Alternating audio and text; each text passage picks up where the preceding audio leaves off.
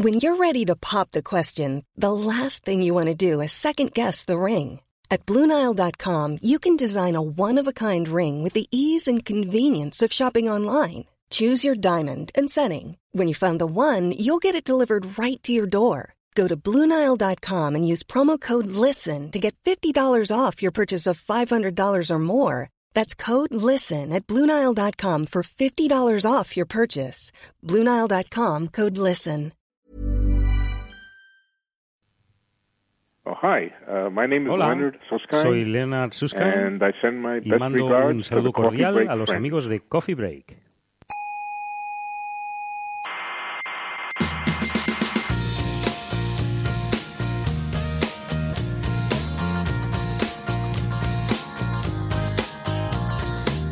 Aquí comienza Coffee Break, la tertulia semanal de la actualidad científica. ¿Dirán ustedes que la estrella de Tabi tiene extraterrestres? No, ¿Dirán que la física cuántica demuestra la existencia del espíritu? no, ¿Dirán que el principio antrópico demuestra que el universo fue creado por una inteligencia superior? no. Pues no les pienso escuchar. Tampoco queremos que nos escuche. Soberbios, científicos soberbios.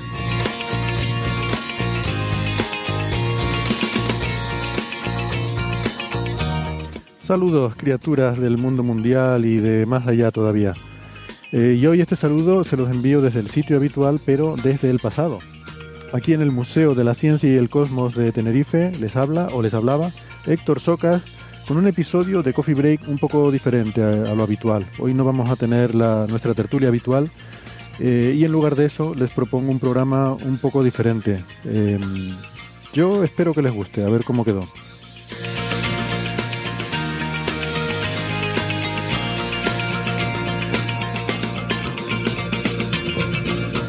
¿Y de qué vamos a hablar? Pues la cosa hoy va del Sol y de la Luna. Hablaremos sobre un nuevo trabajo que sugiere que el apagón de Tenerife de hace dos meses pudo haber sido causado por un evento de actividad solar. Tendremos para ello a la doctora Consuelo Cid, directora del Grupo de Meteorología Espacial de la Universidad de Alcalá de Henares. Y sobre el telescopio Dikist y la sonda solar Parker, hablaremos con Valentín Martínez Pillet, que básicamente es el jefe de la física solar de Estados Unidos. Y también hablaremos sobre las mil caras de la luna, que así se titula un delicioso libro del que hablaremos con su autora, la astrofísica Eva Villaver.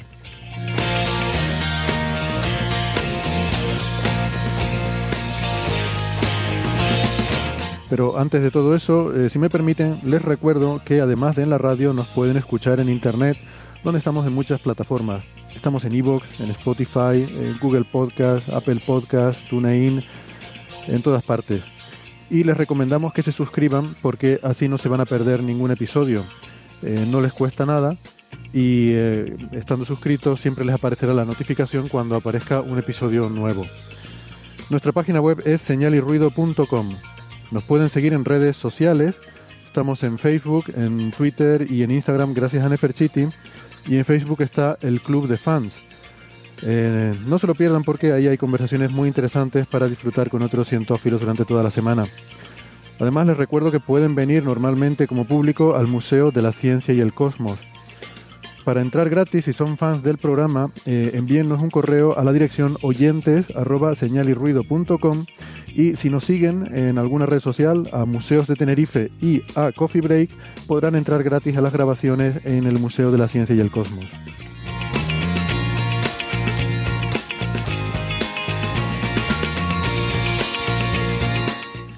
Si son más de la radio de toda la vida, nos pueden escuchar en Canarias, en Icoden Daute Radio, Radio ECA y Ondas Yaiza. En Madrid, en Onda Pedriza. En Aragón, en Ebro FM. En Málaga, en Radio Estepona. Y en Argentina, en la FM 99.9 de Mar del Plata y en Radio Voces de La Rioja. Radios online nos pueden escuchar en cienciaes.com, Onda Bética y en la Spanish Rockshot Radio de Escocia, en Edimburgo.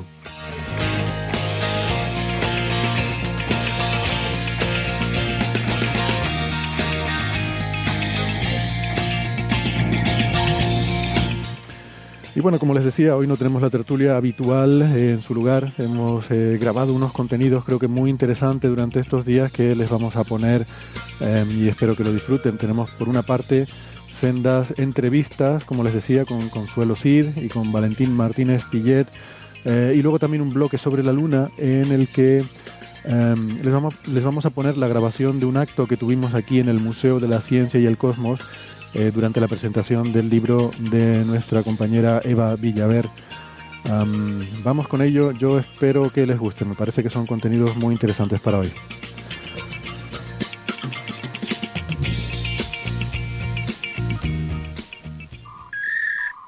Doctora Consuelo Cid, bienvenida a Coffee Break. ¿Qué tal? ¿Cómo estás? Muy bien, muchas gracias por invitarme. Nada, gracias a ti por atendernos. Consuelo es profesora en la Universidad eh, de Alcalá de Henares y eh, eh, es, además la investigadora principal o la coordinadora, o no sé cómo quieres decir, del grupo de, de Space Weather, de meteorología espacial de la Universidad de Alcalá, ¿verdad? Sí. Y bueno, la razón por la que queríamos hablar hoy contigo es porque eh, bueno, de forma un poco casual, a través de redes sociales me enteré de un, póster que han presentado ustedes, eh, tu grupo, en el, entiendo que es en el Space Weather Week, la European Space Weather Week, la Semana Europea de Meteorología Espacial, ¿verdad? Exactamente.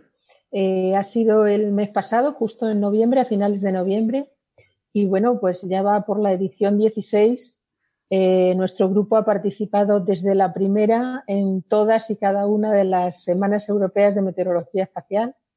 Y bueno, pues cada año vamos llevando nuestras investigaciones del, año, del año en curso, ¿no? ¿Dónde se celebraba este año? Eh, este año era en Lieja. Bien. Entonces, bueno, mm, eh, los primeros años no fue allí, pero lleva, mm, bueno, más de 10 por lo menos ya celebrándose en Bélgica, cada año en, eh, una localidad diferente, pero todos es en, Bélgica. Vamos a ver si conseguimos traérnosla el año que viene eh, para España. Lo hemos propuesto. Mm, no sé si lo, no sé si nos dejarán. Bueno, a ver si hay suerte. A ver si hay suerte.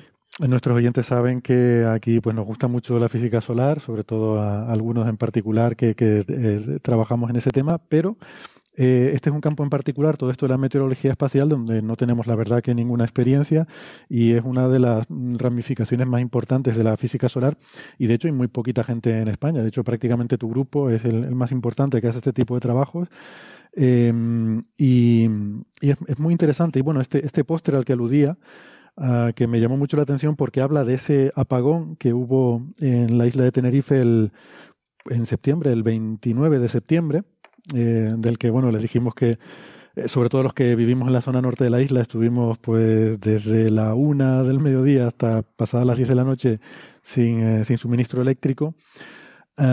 y bueno, todavía, mm, a día de hoy, yo no he visto una explicación. Endesa, la, la empresa suministradora de, de, la energía eléctrica, no ha dado una explicación de qué es lo que ha ocurrido, más allá de decir que fue un problema ajeno a, las instalaciones de la red eléctrica. Y aquí en este póster ustedes examinan la posibilidad de que este apagón hubiera sido debido a un evento de meteorología espacial. Exactamente. Mm, a ver, eh, el 29 de septiembre fue domingo. Eh, la semana siguiente era la última semana para finalizar el envío de resúmenes de Astra a la, a la Semana Europea de Meteorología Espacial. Y bueno, pues uno de los, gran, de los graves problemas, de las graves consecuencias de la actividad solar son los apagones eléctricos. entonces, eh, bueno, pues eh, digamos que lo primero que se nos ocurrió justamente al, ver este apagón fue, bueno, ¿y, y si tiene algo que ver con, con la actividad del Sol? Y bueno, pensamos que, bueno, en una semana no nos había dado tiempo a mirar prácticamente nada de qué había ocurrido, ¿no?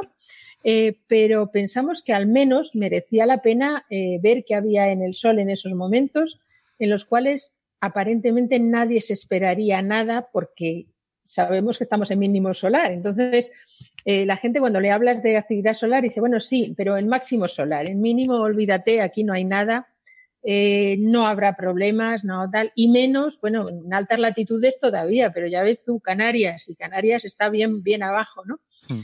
Eh, bueno, pues eh, en el grupo tenemos experiencia que estas cosas pueden suceder también en mínimo solar.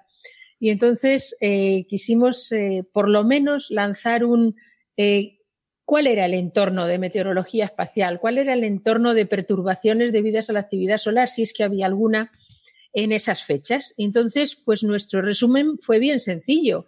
El día 29 de septiembre en Tenerife ocurre un apagón eh, grande, serio, y bueno, pues eh, directamente queremos ver qué, qué, es lo que había en aquel momento respecto a actividad solar y al entorno eh, de la Tierra, mm. relacionado todo con actividad solar, por supuesto.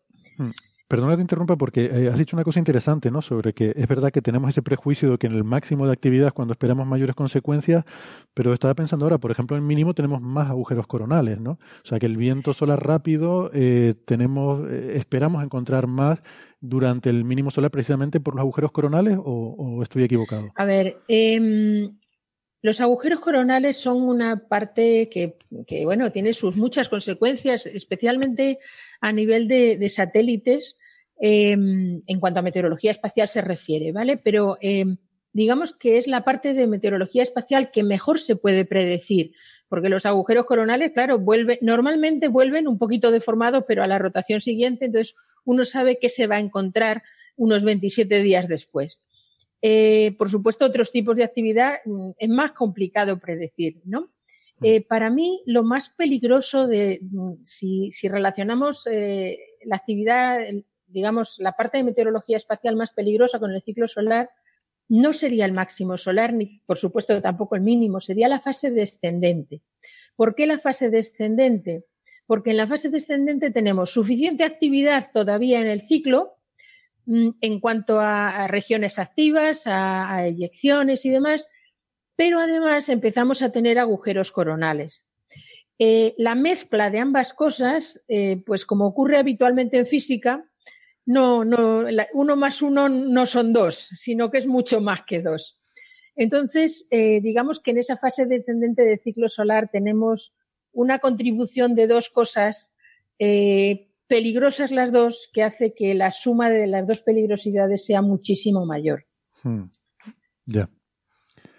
Y entonces, volviendo a este trabajo, por cierto no lo he mencionado, pero este póster eh, lo, firma Consuelo, de primera autora, y luego Elena Sainz y Antonio Guerrero. Um, y aquí lo que veo es que ponen datos eh, de diferentes, bueno, diferentes tipos de mediciones correspondientes a, a esos días, ¿no? Del viento solar, de la variación del campo magnético terrestre.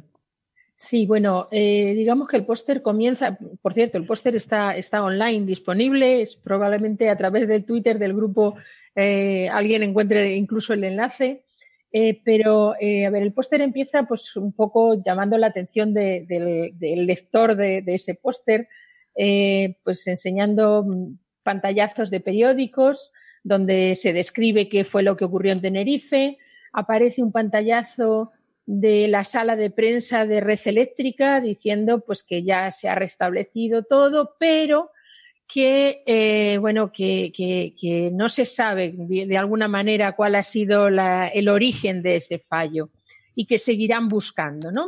Hmm. Entonces, eh, bueno, pues eh, si realmente no se sabe cuál es el problema, yo, no sé cuál fue el problema, yo no estaba allí para verlo bien, ni, soy experta en esas centrales eléctricas, quizá a alguien se le cayó un destornillador. Yo eso queda fuera de, mi, de mis conocimientos, ¿bien?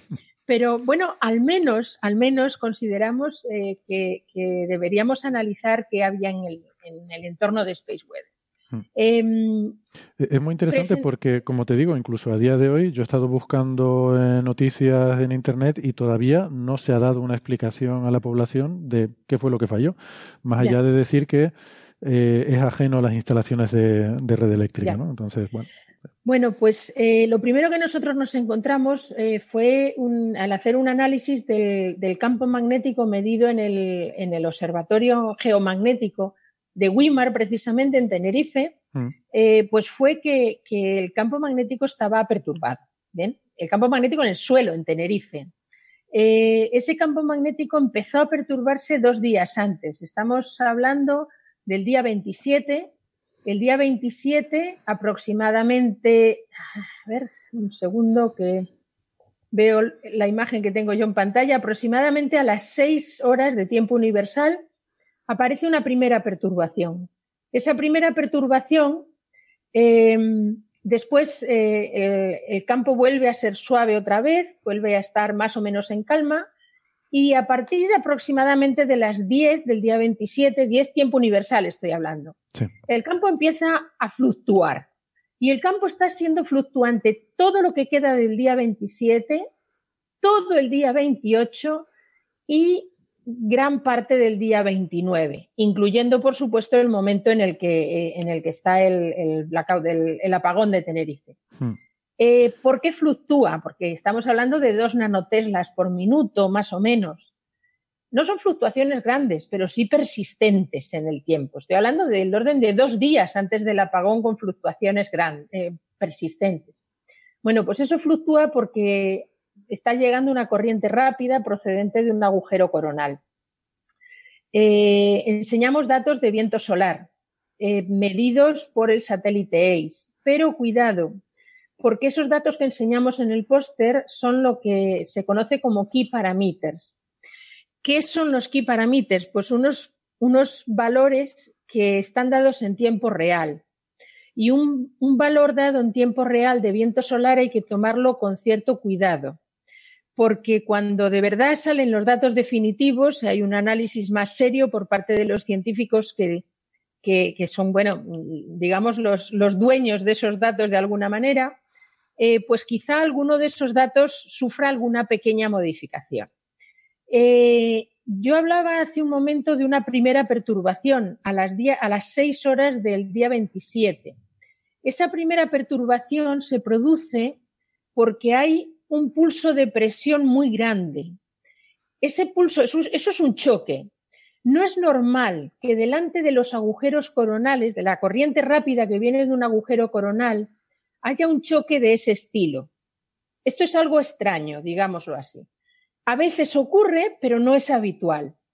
Y lo que desde luego no es habitual es que aproximadamente dos horas después eh, la densidad suba a unas 40 partículas, 40 protones por centímetro cúbico. Mm, es verdad que sube la densidad en lo que llamamos la región de interacción entre el viento lento y el viento rápido, pero esa subida de densidad nunca llega a, ese orden de valores.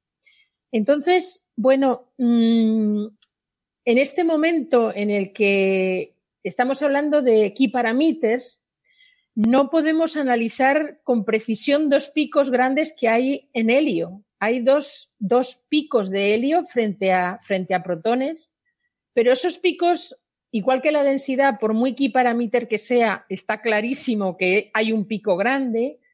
Los dos picos de helio son demasiado, diría yo, abruptos como para no poder asegurar que son valores malos. Eh, necesitamos confirmar qué está pasando ahí en el helio, pero si realmente está pasando todo lo que parece, es verdad que hay un agujero coronal, eso es innegable, eso es innegable. Las fluctuaciones que mide Wimar son debidas a la corriente rápida del agujero coronal, pero es muy probable que justo delante de ese agujero coronal, digamos que guiando ese choque que aparece a las 6 UT, que, que, perturba el campo a las 6 UT, eh, haya también una, una, CME, una eyección de masa coronal. Uh -huh. Eso haría que la interacción de la CME con el agujero haría que ese 1 más 1 que yo decía antes uh -huh. se convirtieran en algo complicado. más de 2. Una pregunta, ese pico de helio eh, que, del que hablas, ¿no? Que, que, bueno, que dices que todavía habría que confirmar si es real o no. Um, estaríamos hablando de una variación de la composición del viento, quiero decir que normalmente el, el plasma solar, el 90% de las partículas son protones, 10% es helio. Eh, aquí habría una alteración, ¿no? O sea, habría una sobreabundancia de helio. ¿Qué tipo de, de, procesos podrían dar lugar a esos cambios de abundancia? A ver, eh, cuando hay una eyección de masa coronal, eh, uno de, de, los primeros identificadores, y yo diría de los más fiables, eh, es la composición. Entonces, por ejemplo, cuando tenemos más partículas alfa de las esperadas, es porque, porque estamos teniendo material eh, de una CME. Cuando tenemos. Partículas alfa eh, son los núcleos de helio. Por los núcleos de helio. Sí. eh, cuando tenemos hierro más ionizado de lo, de lo habitual, o sea, a ver, estar midiendo hierro ionizado del orden de, bueno, de 11, 12 veces eh, o incluso 14, eh, significa que estamos eh, viendo material procedente de una CME.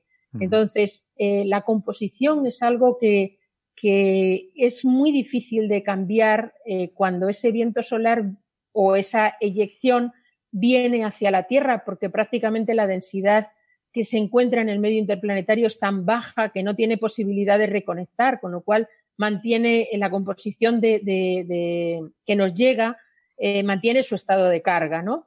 Entonces, eh, bueno, pues en el grupo ahora mismo estamos utilizando, eh, estamos estudiando los valores de carga, en concreto del hierro, y viendo cómo podemos identificar eyecciones de masa coronal en base a, ese, a ese indicador. Porque eso se mide también en los, en, los, instrumentos que hay en el espacio midiendo el viento, también miden estados de ionización del hierro.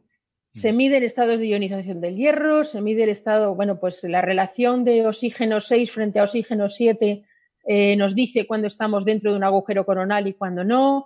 Eh, el, silicio, el carbono también son, son indicadores de, de, en qué tipo de, de lugar del Sol se produjo eh, ese viento solar que estamos midiendo. Entonces, bueno, ni el hierro, ni el carbono, ni el oxígeno, mm, lo disponemos en tiempo real. Entonces, hasta que no están procesados esos primeros, em, esos primeros datos, pues no podemos avanzar mucho más en nuestro estudio. Hmm. Pero sí es cierto que ese pico de densidad, eh, primero, es muy alto, no, hay, no es un dato que alguien pueda decir, bueno, ese es un dato malo, hay hay más de media hora de datos para, formar ese pico de densidad. Y, poco después de ese pico de densidad, cuando empiezan las fluctuaciones, uno de los satélites GOES, eh, que es eh, bueno, un satélite eh, de observación de la Tierra de Estados Unidos, de, la NOAA, pues tiene un gap de datos. Entonces, bueno, pues es verdad que fue un agujero coronal, un agujero relativamente pequeño podríamos decir eso, sin importancia y en, bien, en, sol en calma, pero bueno, pues ese agujero coronal produjo y bueno, el, hueco en los datos de GOES aparece tanto en partículas de los distintos canales de energía como en el campo magnético, como mm, aparece un hueco en los datos. Eso mm. quiere decir que, que GOES dejó de medir, vamos. Entonces, si poco después hubo un blackout en, en, eh, en Tenerife eh, claro, Tenerife tiene una configuración, eh, digamos, la red eléctrica de Tenerife, que, de las que se conoce como, configuración en isla. Em, si, a ver, eh, las perturbaciones que se generan en el campo magnético, ley de Faraday, pura y dura, en variación de campo magnético genera campo eléctrico, si tenemos un conductor aparecerá una corriente. ¿bien? corrientes, claro. Entonces, ¿cómo va a venir esa corriente? ¿Sabe? La corriente va a venir del suelo. El suelo es conductor y el suelo va a hacer que esas tomas a tierra que tienen los transformadores, en lugar de hacer que la corriente se vaya por esas tomas de tierra, la corriente va a entrar por las tomas de tierra. Entonces, cuando entra una corriente por una toma de tierra, pero tienes un circuito muy ramificado, pues la corriente se dispersa automáticamente y no crea ningún problema. Pero si en lugar de tener un circuito muy ramificado, tienes un circuito que, que da la vuelta sobre sí mismo, pues le vas metiendo. un circuito exactamente, un, loop, exactamente. Claro, un círculo. Una cosa que da la vuelta alrededor de toda la isla, sí. Exactamente. Entonces lo que vas haciendo es metiéndole corriente, cada perturbación, cada variación de campo magnético, le vas metiendo esa corriente debido a ese campo eléctrico y, y no le dejas perderla. Sigues metiendo más y sigues metiendo más y, bueno, pues eh, yo personalmente creo que es una posible causa eh, de ese apagón y bueno, pues si, hmm. si las compañías eléctricas dicen que están buscando una causa externa, aquí tienen una. Yo no sé si es esta la que produjo el apagón, pero desde luego pudo ser. Probablemente sí. Es una posibilidad. O sea, que esta configuración de ser como una especie de, eso, como un circuito cerrado alrededor de la isla, es actúa como una especie de antena, ¿no? O sea, todas las corrientes que se van generando por la perturbación de ese campo magnético, que es una escala muy grande, eh, en cada punto del circuito se recoge, se mete en el circuito y todo eso se junta, se suma toda la perturbación a lo largo de todo el circuito, ¿no? Claro, o sea, es que, a ver, eh, los circuitos, cuando nosotros enchufamos algo y, lo conectamos a una toma de tierra, lo que esperamos es que si tenemos más corriente de la cuenta se vaya por la toma de tierra. Pero ¿qué ocurre? Porque estamos asumiendo que el suelo eh, es capaz de coger todos esos electrones que nos sobran, digámoslo así. Pero ¿qué ocurre si es el suelo el que nos da la corriente? Pues que cuantas más tomas de tierra tengamos, eh, más, nos, más entrará, más corriente nos entrará y si no somos capaces de ramificarla y perderla por otro sitio, eh, desde luego somos vulnerables, más vulnerables aún que si tuviéramos otro tipo de configuración. Hmm.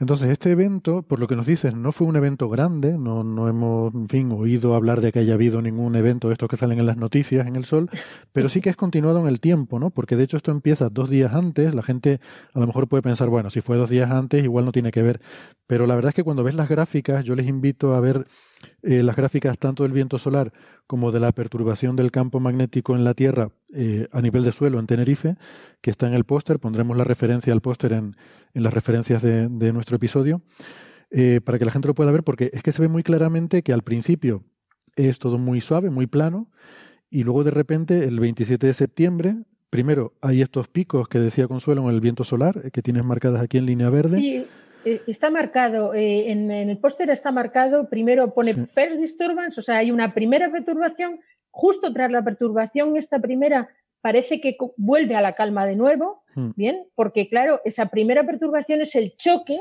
que nosotros asociamos con la, con la inyección de masa coronal que viene detrás. Hmm. Detrás de esa, de esa inyección de masa coronal es cuando viene la corriente rápida del viento solar. Y es cuando llega la corriente rápida, cuando el campo magnético empieza a fluctuar en el viento solar. Y entonces eh, tenemos otra flecha que indica fluctuations starts, es decir, comienzan las fluctuaciones del, campo magnético. Es comenzar las fluctuaciones de campo magnético en el viento solar y comenzar el, magnetómetro de Weimar a oscilar automáticamente. ¿bien? Entonces, si esas, esas oscilaciones de campo magnético en Weimar encuentran un conductor pues esas oscilaciones se convierten, es un campo eléctrico, entonces ese campo eléctrico automáticamente que encuentra el conductor se convierte en una corriente. Y el suelo de Tenerife, no sé, pero imagino que algo de hierro tendrá. Imagino, no sé, por la configuración, digo, si es volcánico, ¿no? claro. Claro. Pues esas fluctuaciones continúan, continúan, continúan durante dos días y bueno, llega un momento que salta, ¿no? El, se produce el apagón y, bueno, esto, la perturbación continúa, ¿no? O sea que es sostenida en el tiempo durante, durante un periodo de tiempo muy prolongado. Bueno, no lo sé. Em, quizás sería esperable. Eh, es sorprendente, eh, siempre decimos que las latitudes altas son las que son más vulnerables a los eventos solares, ¿no? A mí me sorprende que, que una latitud tan baja, ¿no? Como aquí en Canarias, pueda sufrir estos efectos, pero sí que se ve que efectivamente medido en tierra el campo magnético está fluctuando.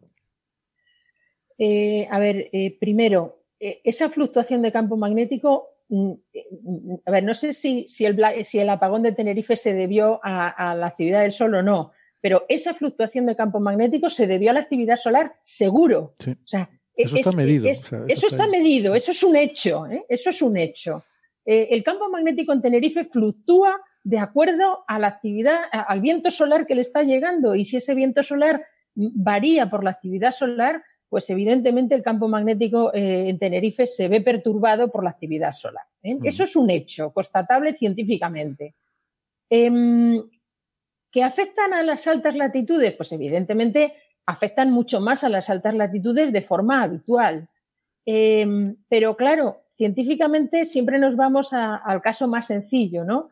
O sea, yo creo que, todos somos conscientes de cuando alguien quiere hacer un modelo, pues empieza haciendo tan, tan sencillo, tan sencillo el modelo que al final todo se convierte en un punto. Hmm. Entonces, cuando queremos hacer que todo sea un... famosa, ¿no? Eh, exactamente, ¿no? Entonces, cuando queremos hacer que todo sea un punto, pues sí, en la parte de arriba del punto es donde pasan las cosas más graves. No exactamente en el polo, un poco más abajo porque hay una corriente que se llama el electrojet. Bueno, hay una, hay dos, una en, la zona auroral del norte, otra en el sur, y luego hay otro que es el electrojet ecuatorial.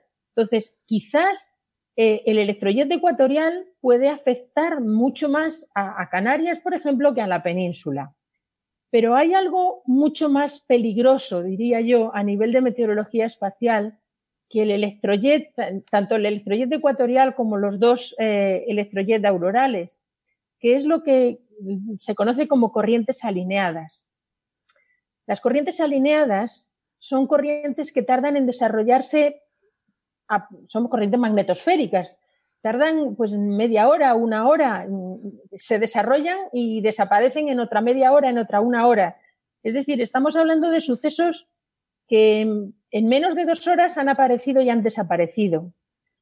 ¿Qué ocurre? Que normalmente los estudios, pues claro, vamos simplificando tanto que vamos cogiendo promedios horarios de los datos y entonces, pues eh, ha sido relativamente reciente, hace dos o tres años publicamos un, artículo diciendo qué habría ocurrido si un suceso como el de Carrington, que creo que será conocido para los oyentes, mm. eh, hubiera pasado desapercibido ante los índices que utiliza la comunidad científica para medir la actividad geomagnética. Eh, bueno, mm, cuando el 29 de octubre, el 29 de septiembre eh, de 2003, en la tormenta de Halloween, eh, hubo una discontinuidad brusca en el campo magnético, esa discontinuidad apareció en Europa, en concreto en España se midió se midió en, Hungría, se midió en Italia, en Estados Unidos apenas se midió nada, porque las corrientes alineadas dependen más de la longitud que de la latitud. ¿Vale? Entonces, eh, cuidado porque esas corrientes alineadas que se desarrollan muy rápido producen variaciones de campo magnético muy rápidas y por lo tanto producen campos eléctricos muy rápidos y y, pueden tener mucho más efecto que las tormentas habituales a las que estamos eh, acostumbrados a mencionar.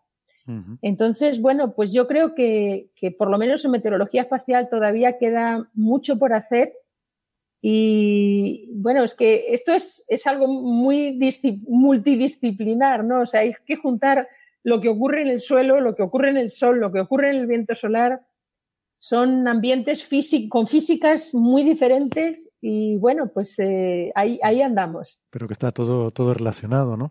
Fíjate, me acabas de hacer caer efectivamente esas tormentas de Halloween famosas eh, que empezaron el 29 de septiembre también, igual que igual que esta del apagón de Tenerife, ¿eh? 29 de septiembre. No habrá aquí, no será el aniversario. No no, no, no, no, fue el 29 de octubre. Ah, de octubre, vale, vale. 29 de octubre. Claro, Halloween, efectivamente, claro, claro final de octubre. Se me fue la pinza. pero, pero todo el mundo dice que todo sucede el día 30 el de octubre, el día 1 de noviembre, cuando la perturbación, mirando los magnetómetros locales, la perturbación más grande es el día 29, pero al hacer promediado de varios, eso desaparece y nos quedamos con la perturbación grande a nivel global en la Tierra. Por eso decía, cambiamos la Tierra por un punto, Hmm. Entonces, en un punto, la perturbación más grande es el día 30, no es el día 29, pero hmm. se ve bajar muy suave la perturbación, mientras que en un magnetómetro local, como podemos estar haciendo en este póster con Wimar, estamos hablando de perturbaciones pues, de 800 nanoteslas en, media hora. o sea, algo impresionante. ¿Sabes si hay medidas de otro, algún, algún otro magnetómetro en, bueno, ahí las habrá, ¿no? Pero eh, no sé si si has podido mirar algo mm, para saber si estas fluctuaciones de campo magnético también se han registrado en otras partes del mundo y, con qué extensión. Eh, a ver, estas fluctuaciones se han registrado en, prácticamente todo el mundo. O sea, eh, tener fluctuaciones durante dos horas, durante dos días, perdón, más de dos días, significa que estemos donde estemos respecto al sol, quiero decir, en el lado de día, de noche, en atardecer, amanecer, eh, ha dado tiempo a ver absolutamente de todo. Entonces, bueno, aparte de algún otro magnetómetro de la península, como puede ser el de San Fernando, que estuvimos mirándolo en el momento, eh, pues eh, otros magnetómetros a más alta latitud tienen perturbaciones más grandes. y bueno, pues a nivel Europa, a nivel América, todos los magnetómetros mm, registran fluctuaciones pues como las que pueden verse en WIMAR. El problema no es solo qué es lo que se perturba el suelo, ¿no? Cómo se perturba el campo magnético, sino que esa perturbación a qué tipo de circuito puede afectar. Bueno, eh, pues no sé si tienen planes de seguir con este trabajo, hacer algún otro tipo de análisis o básicamente esto ya eh, es, un, es un tema que ya, ya está cerrado y se le pone el lacito. No, no, no. Que va, que va, que va. Este tema acaba de empezar. Sí, muy bien. este tema acaba de empezar. Y acaba de empezar porque, bueno, primero estamos esperando datos definitivos, datos definitivos de satélite. Eh, no solo de los que ya disponemos los key parameters, sino, como decía antes, pues del hierro, eh, de oxígeno, de otros datos de composición. Queremos confirmar qué pasa con, la, con los núcleos de helio, con las partículas alfa, eh, pero no solo eso. Si realmente se confirma en el viento solar que ahí había material de una CME, de una eyección de masa coronal, habrá que buscar la eyección de masa coronal. Claro, eso te iba a preguntar, ¿no? Si en SDO se ve alguna. Claro, a ver, eh, el problema es que para buscar la eyección de masa coronal, eh, primero deberíamos buscar en un coronógrafo. Eh, si, hay, si hay eyección de masa coronal, que podría verla en, en C2 o en C3, en los coronógrafos de, de Lasco, de Soho, eh, se ve algo muy débil, pero no se puede asegurar, por lo menos hasta el momento. O sea, a ver, tú puedes asegurar que tienes una CME cuando de verdad estás midiendo la concentración de una CME. Eso es innegable. Eh, problema que hay algunas CMEs que aun viéndose en el coronógrafo perfectamente eh, y viéndose en el viento solar después, el, el registro que queda en el disco solar es prácticamente nulo, no hay nada. Son lo que ahora se conoce como still CMS. Entonces, bueno, pues eh, evidentemente en la Space Weather Week estuvimos hablando con mucha gente y bueno, pues hay alguien que se dedica a Still CMS que le llamó mucho la atención nuestro trabajo y bueno, pues hemos quedado en, en comenzar una colaboración a ver si somos capaces de identificar si, además del agujero coronal, hay, hay material de, una CME, eh, identificar cuál es su origen solar. Mm, pues no, no, es trivial.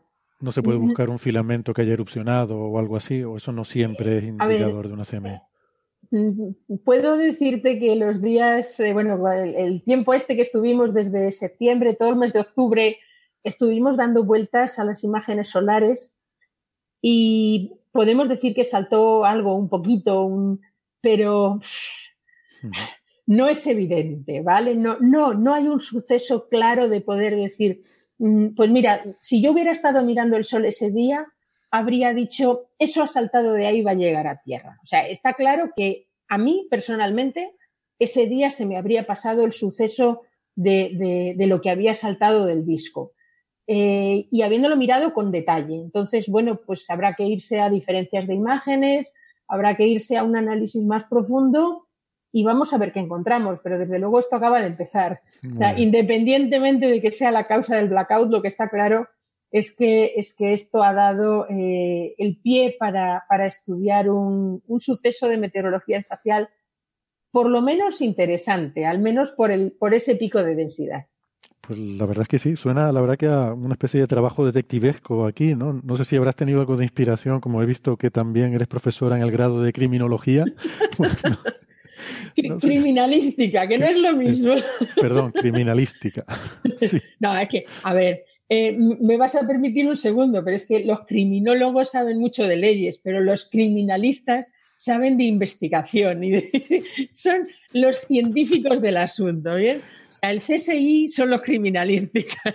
Perdón, a eso, me refería.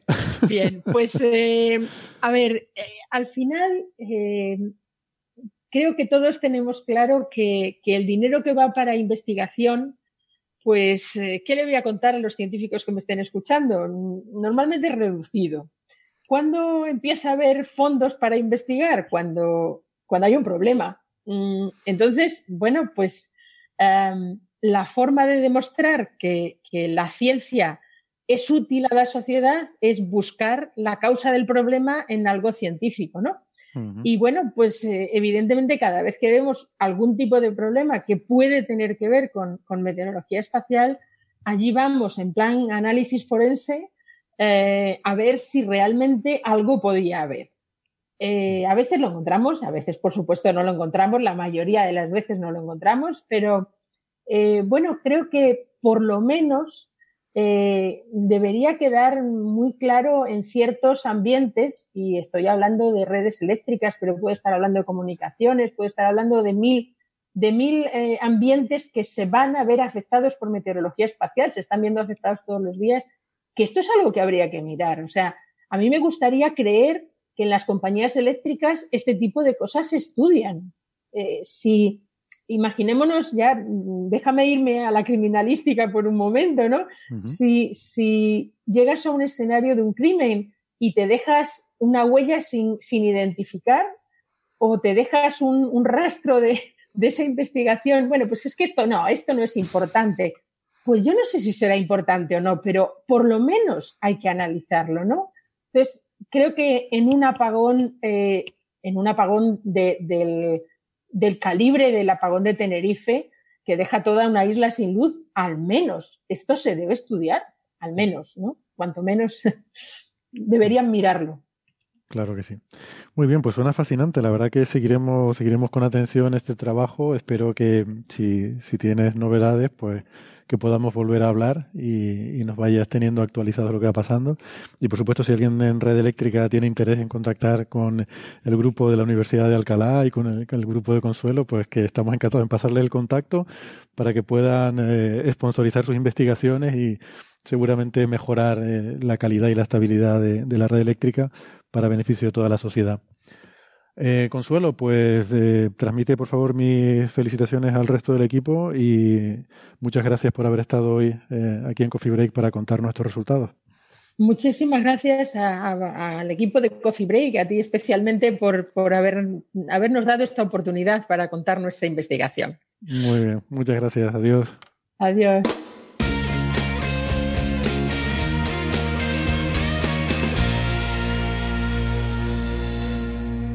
Tenemos hoy como invitado a Valentín Martínez Pillet. Eh, Valentín es, eh, bueno, es un colega nuestro en el Instituto de Astrofísica de Canarias, aunque ahora desde hace ya algunos años eh, está en Comisión de Servicios Especiales como director del Observatorio Solar Nacional de Estados Unidos.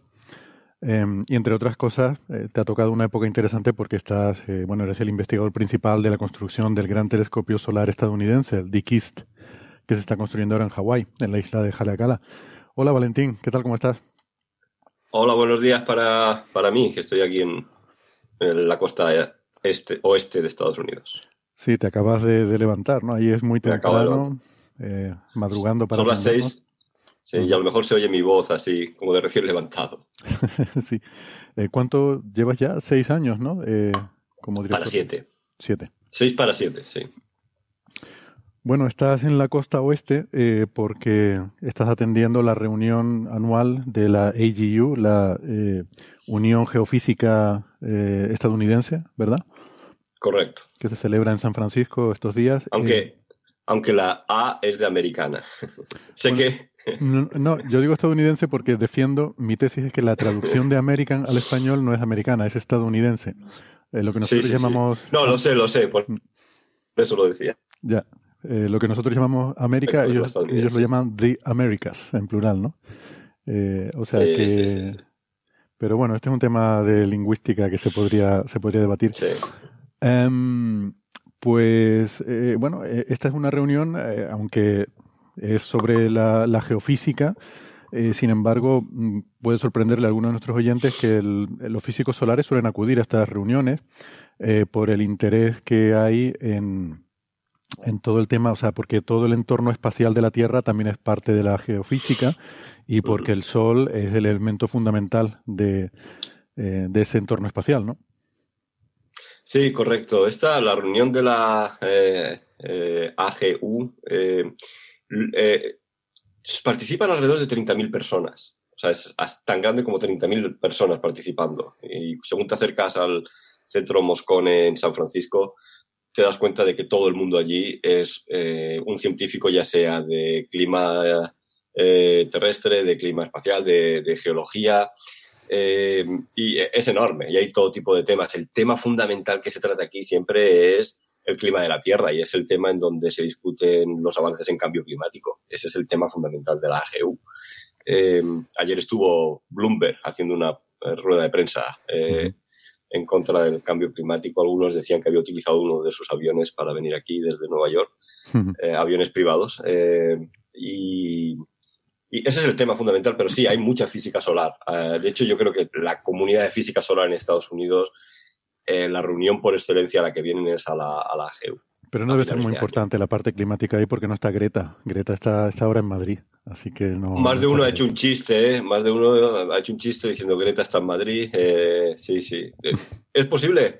Y claro, iba a tardar muchísimo. No puede venir desde Madrid aquí en un tiempo razonable para llegar a tiempo de la, de la, de la reunión. de la reunión, sí.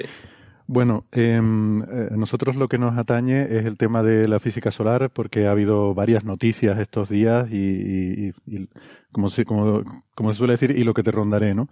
Porque em, eh, tenemos todos estos resultados que han salido publicados recientemente de la, de la sonda Solar Parker, de la que estuvimos hablando hace dos semanas, pero también, bueno, eh, tenemos interés en hablar contigo porque sé que has seguido muy de cerca todo lo que, todo el desarrollo de, de esta sonda, porque además eh, uno de los objetivos de, tu telescopio, de DKIST, es el de hacer observaciones de apoyo también, de soporte para la sonda Parker. DKIST todavía no está terminado, pero, pero lo estará y bueno, la sonda Parker lo estará pronto y la sonda Parker todavía le quedan bastantes años de, estar en funcionamiento. Recordemos que todavía eh, está, creo que cuatro veces, los acercamientos que hace el Sol todavía son cuatro veces más lejanos de los que hará en su órbita definitiva, ¿no? Todavía tiene que ir acercando más la órbita hacia el Sol. Em, entonces aprovecho para preguntarte un poco por, eh, por Dikis, cómo va la construcción. Dikis va eh, estupendamente, momentos también súper interesantes. Estamos apuntando al, sol, ya hay luz en los instrumentos en la plataforma QD. Eh, el instrumento de imagen de banda ancha ya tiene luz y el sistema de óptica adaptativa también tiene luz y estamos eh, intentando cerrar el lazo para que funcione el sistema de óptica adaptativa y empezar a tomar imágenes. Eh, vamos a intentar tomar imágenes, eh, lo estamos intentando esta semana. O sea, en cualquier momento podemos conseguir que el sistema funcione, que la óptica adaptativa corrija el frente de ondas y que el sistema de, de imagen de banda ancha nos permita las primeras eh, observaciones en, banda ancha sin espectroscopía todavía, pero a la vez eh, un amigo común, Roberto Cassini, está ahora mismo allí en, en Haleakala, eh, está instalando su instrumento. o sea que poco a poco los instrumentos del VISP, exacto, el de la Vespa, están poco a poco llegando y, y, en junio de 2020, esté como esté, vamos a empezar las operaciones. Pues genial, además sabes que el BISP eh, yo le tengo un cariño especial. Tú eras el investigador principal del prototipo, ¿no? sí, yo era, yo era el Roberto, yo lo que hacía Roberto eh, eh, con BISP antes de, venirme. Em, está por aquí Jeff Kuhn estos días, también un amigo común, mm. además uno de los, el IP de uno de los instrumentos de primera luz.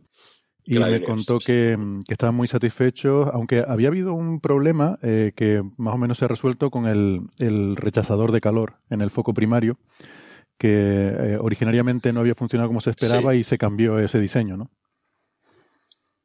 Sí, eh, exacto. ese, todos los telescopios solares tienen un foco primario antes de llegar al secundario, porque es ahí en donde tienes una imagen del Sol y puedes eliminar una cantidad, toda la luz que no vas a observar. Eh, esos son los telescopios que hay en Tenerife, son, también usan este, este sistema. Y entonces el foco primario, eh, normalmente lo que ponemos es un espejo que simplemente envía la, luz que no quieres a un lado. Lo que tenía Dickies pensado hacer con el... Eh, ¿Cómo lo has llamado tú? Yo lo llamo hit stop. Vale, yo dije rechazador de calor. Creo que he oído... Rechazador de calor. Escudo térmico he oído por ahí, pero eso me suena más a la sonda Parker. sí, eh, eh, eh, rechazador de calor, vamos a ver si me sale. El rechazador de calor era por absorción de la luz. Absorbía la luz, eh, tenía un sistema de refrigeración y es el sistema de refrigeración lo que nos ha dado problemas. Funcionó en la factoría hace dos años cuando se aceptó en, en, la factoría, pero luego aquí no está funcionando, todavía no sabemos por qué. Era más rápido hacer uno clásico, uno de estos que envía la luz a un lado, y, seguir con los trabajos que intentar entender eh, cómo arreglar este, este sistema novedoso de, rechazador de calor, porque además la factoría ya no existe. O sea, mm. que estas cosas pasan muchísimo, ¿no? De que estás construyendo algo complejo y las, eh, las empresas a veces pues, quiebran y se van, y sobre todo las tecnológicas, ¿no? Claro. No, es que me parece muy pragmático, ¿no? Esa actitud de decir, bueno, no funciona. Pues antes, antes que estar intentando averiguar por qué me sale más a cuenta el hacer uno nuevo usando mm. otro, otro diseño. Mm.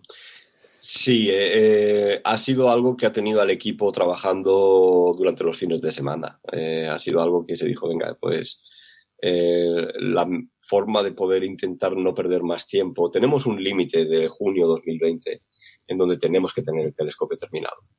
Y además va a ser, Dikis va a ser el primer el proyecto de la Fundación Científica Nacional, la NSF americana, que va a terminar a tiempo y en presupuesto y sabemos que en Washington están encantados con ello, con lo cual queremos de verdad llegar al junio del 2020 y ahora mismo nuestra prioridad es conseguir algunas imágenes, conseguir algún espectro y con eso sabemos que la NSF nos va a decir, estupendo, para adelante, lo habéis hecho. Hmm. Entonces, bueno, por lo que dice está muy cerca de ese momento, ¿no? Las primeras mm, imágenes del DX, supongo que, bueno, lo contaremos en Coffee Break. Eh, espero que me las envíes para poderlas eh, y todo eso. Hombre, eh, sí, pero te puedo asegurar que estamos preparando también todo unas ruedas de prensa y hablando con periodistas y con revistas para ver cómo podemos hacer, hmm. sacar el bombo y el platillo, todo. O sea, que, lo irás y algo te enviaré. Sí, sí, sí. Bueno, y por supuesto toda nuestra gran influencia mediática mundial eh, la pondremos al servicio de, de Dickies para que pueda también tener me consta, muy, me, consta, muy agradecido. ¿Qué crees que dará para cuatro papers en Nature? esos primeros datos que saquen? Ah, hombre, lo vamos a intentar. Eh, fíjate, Parker, Parker, como lo ha hecho, eh, más que Nature seguramente será Science, eh, el primero que intentemos. Parker lo ha hecho uno por instrumento. Sí. Y yo creo que puedo decir, yo creo que es un comentario que ha sido un poco forzado, eh, uno por instrumento, porque ha sido más que por resultado científico, por instrumento, ¿no? Sí.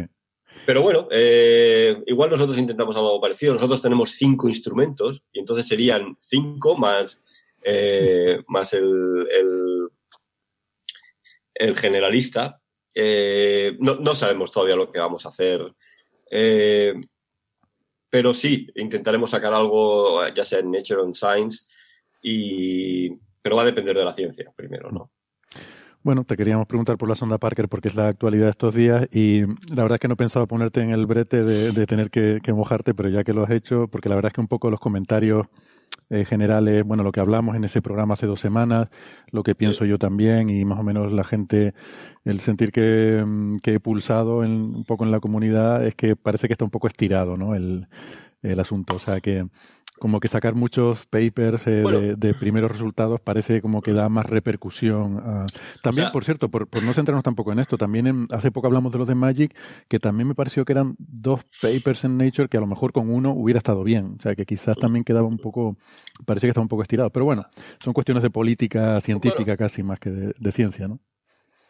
Hay que entender que estos proyectos cuestan tantos millones de dólares que uno Sí, sí, sí, sí correcto. Eh, son proyectos que cuestan muchísimo, hay que intentarlo.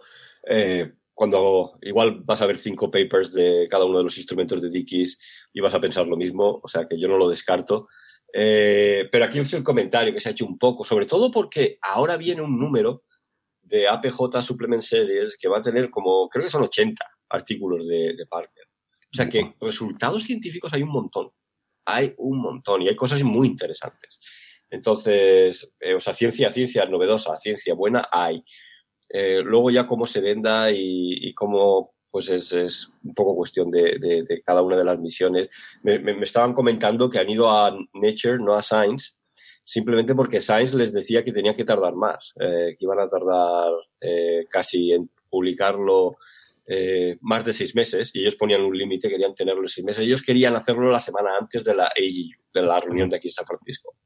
Entonces, los únicos que podían llegar a la, a la reunión de esta semana era Nature. Y por eso lo han publicado en Nature. O sea que hay todo tipo de razones. Mm. Hay, hay, todo tipo de razones por las que uno acaba publicando en un sitio, no en otro, eh, y, lo hace de una manera u otra. ¿no? pero sí, hay, hay, hay 80 papers, hay 80 artículos que se van a publicar eh, pronto. Ya están poniéndose en el, en el archivo eh, casi todos. Y yo estaba viendo aquí, han habido cinco sesiones de Parker. Eh, hay muchísimos resultados. Mm. Tremendo.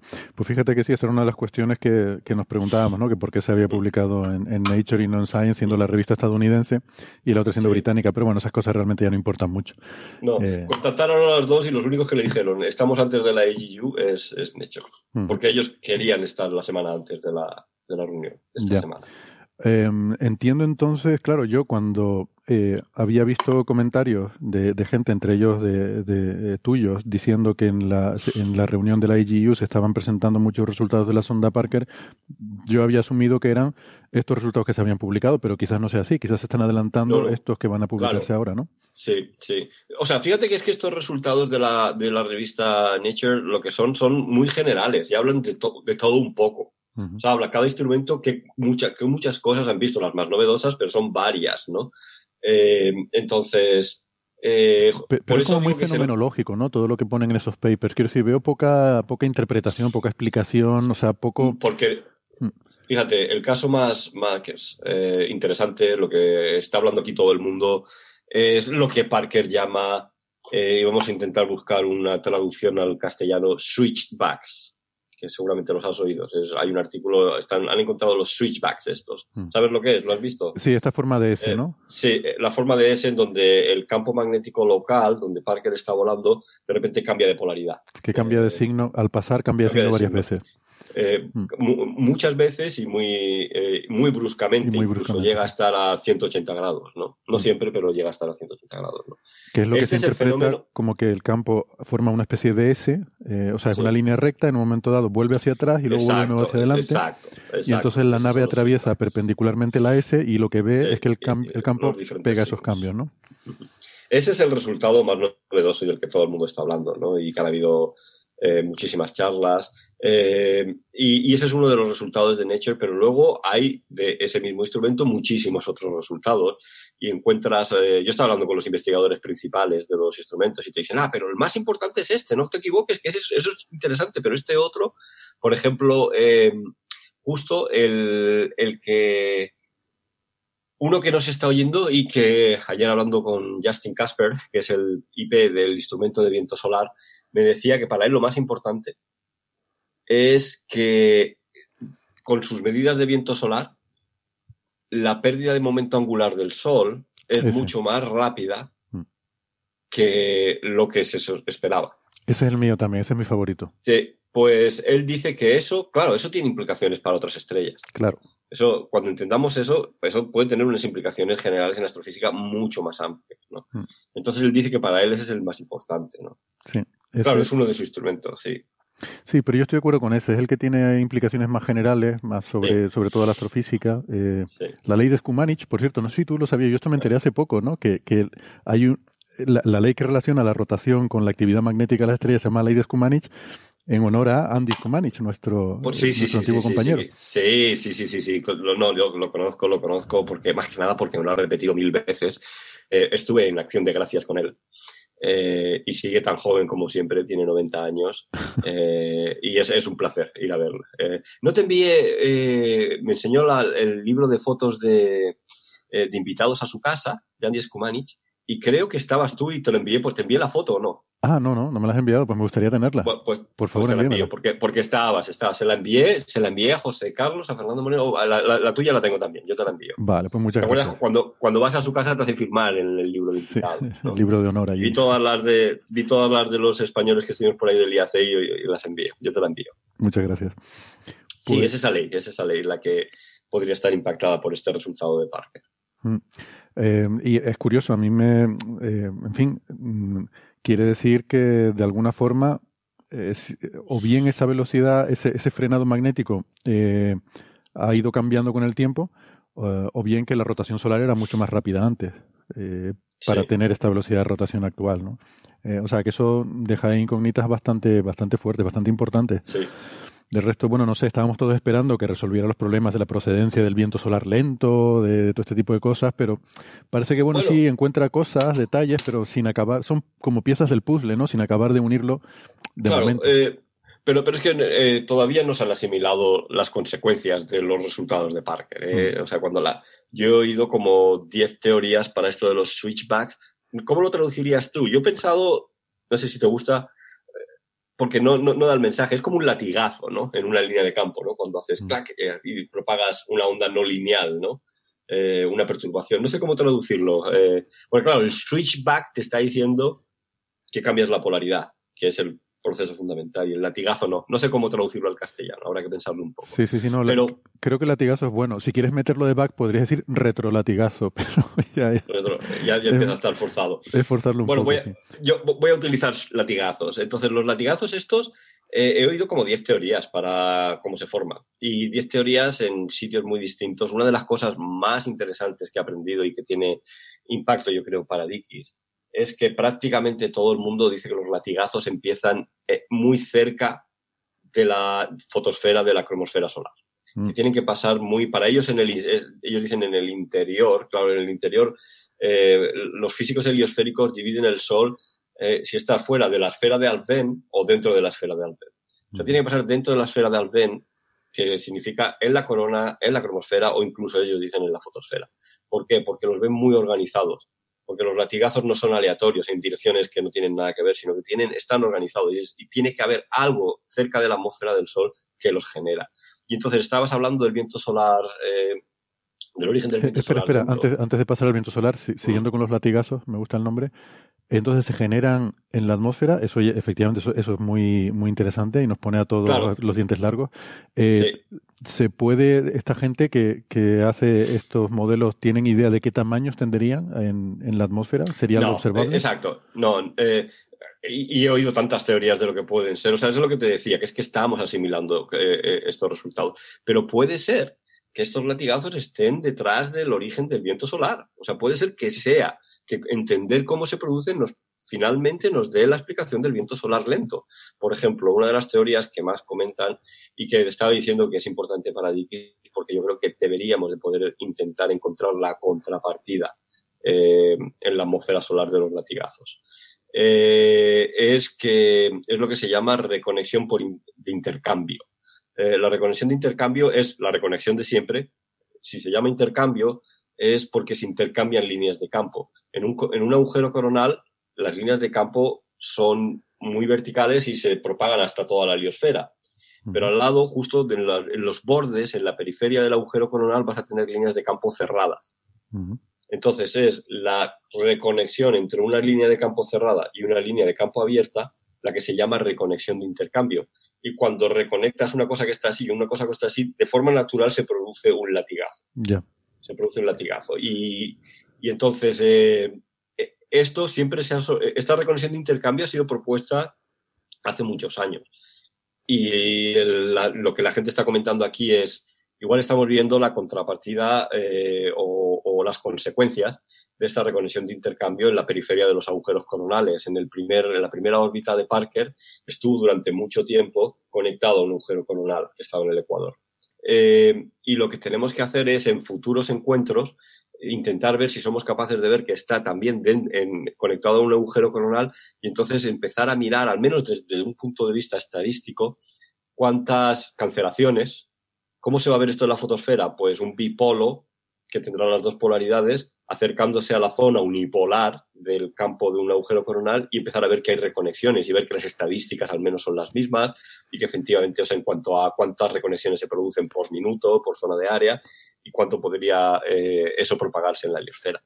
Ese es el tema más interesante. No, sé si, eh, perdona, no sé si los oyentes a lo mejor han seguido toda esta parte de la discusión, pero creo que eh, lo, lo, importante a lo mejor con lo que nos podemos quedar es que el, eh, lo que está sugiriendo es que las observaciones que se pueden hacer en telescopio desde Tierra, como es el caso de Dickies, eh, y, otros telescopios también. De alta resolución es intentar buscar eh, el origen en la superficie del Sol, lo que llamamos la fotosfera, de, estos procesos de reconexión magnética. Eh, estos bipolos son simplemente zonas donde el, campo magnético eh, son zonas donde, que están muy cerca, tiene polaridad positiva y negativa, o sea, campo magnético que sale hacia afuera y que entra hacia adentro, muy cerca uno de otro.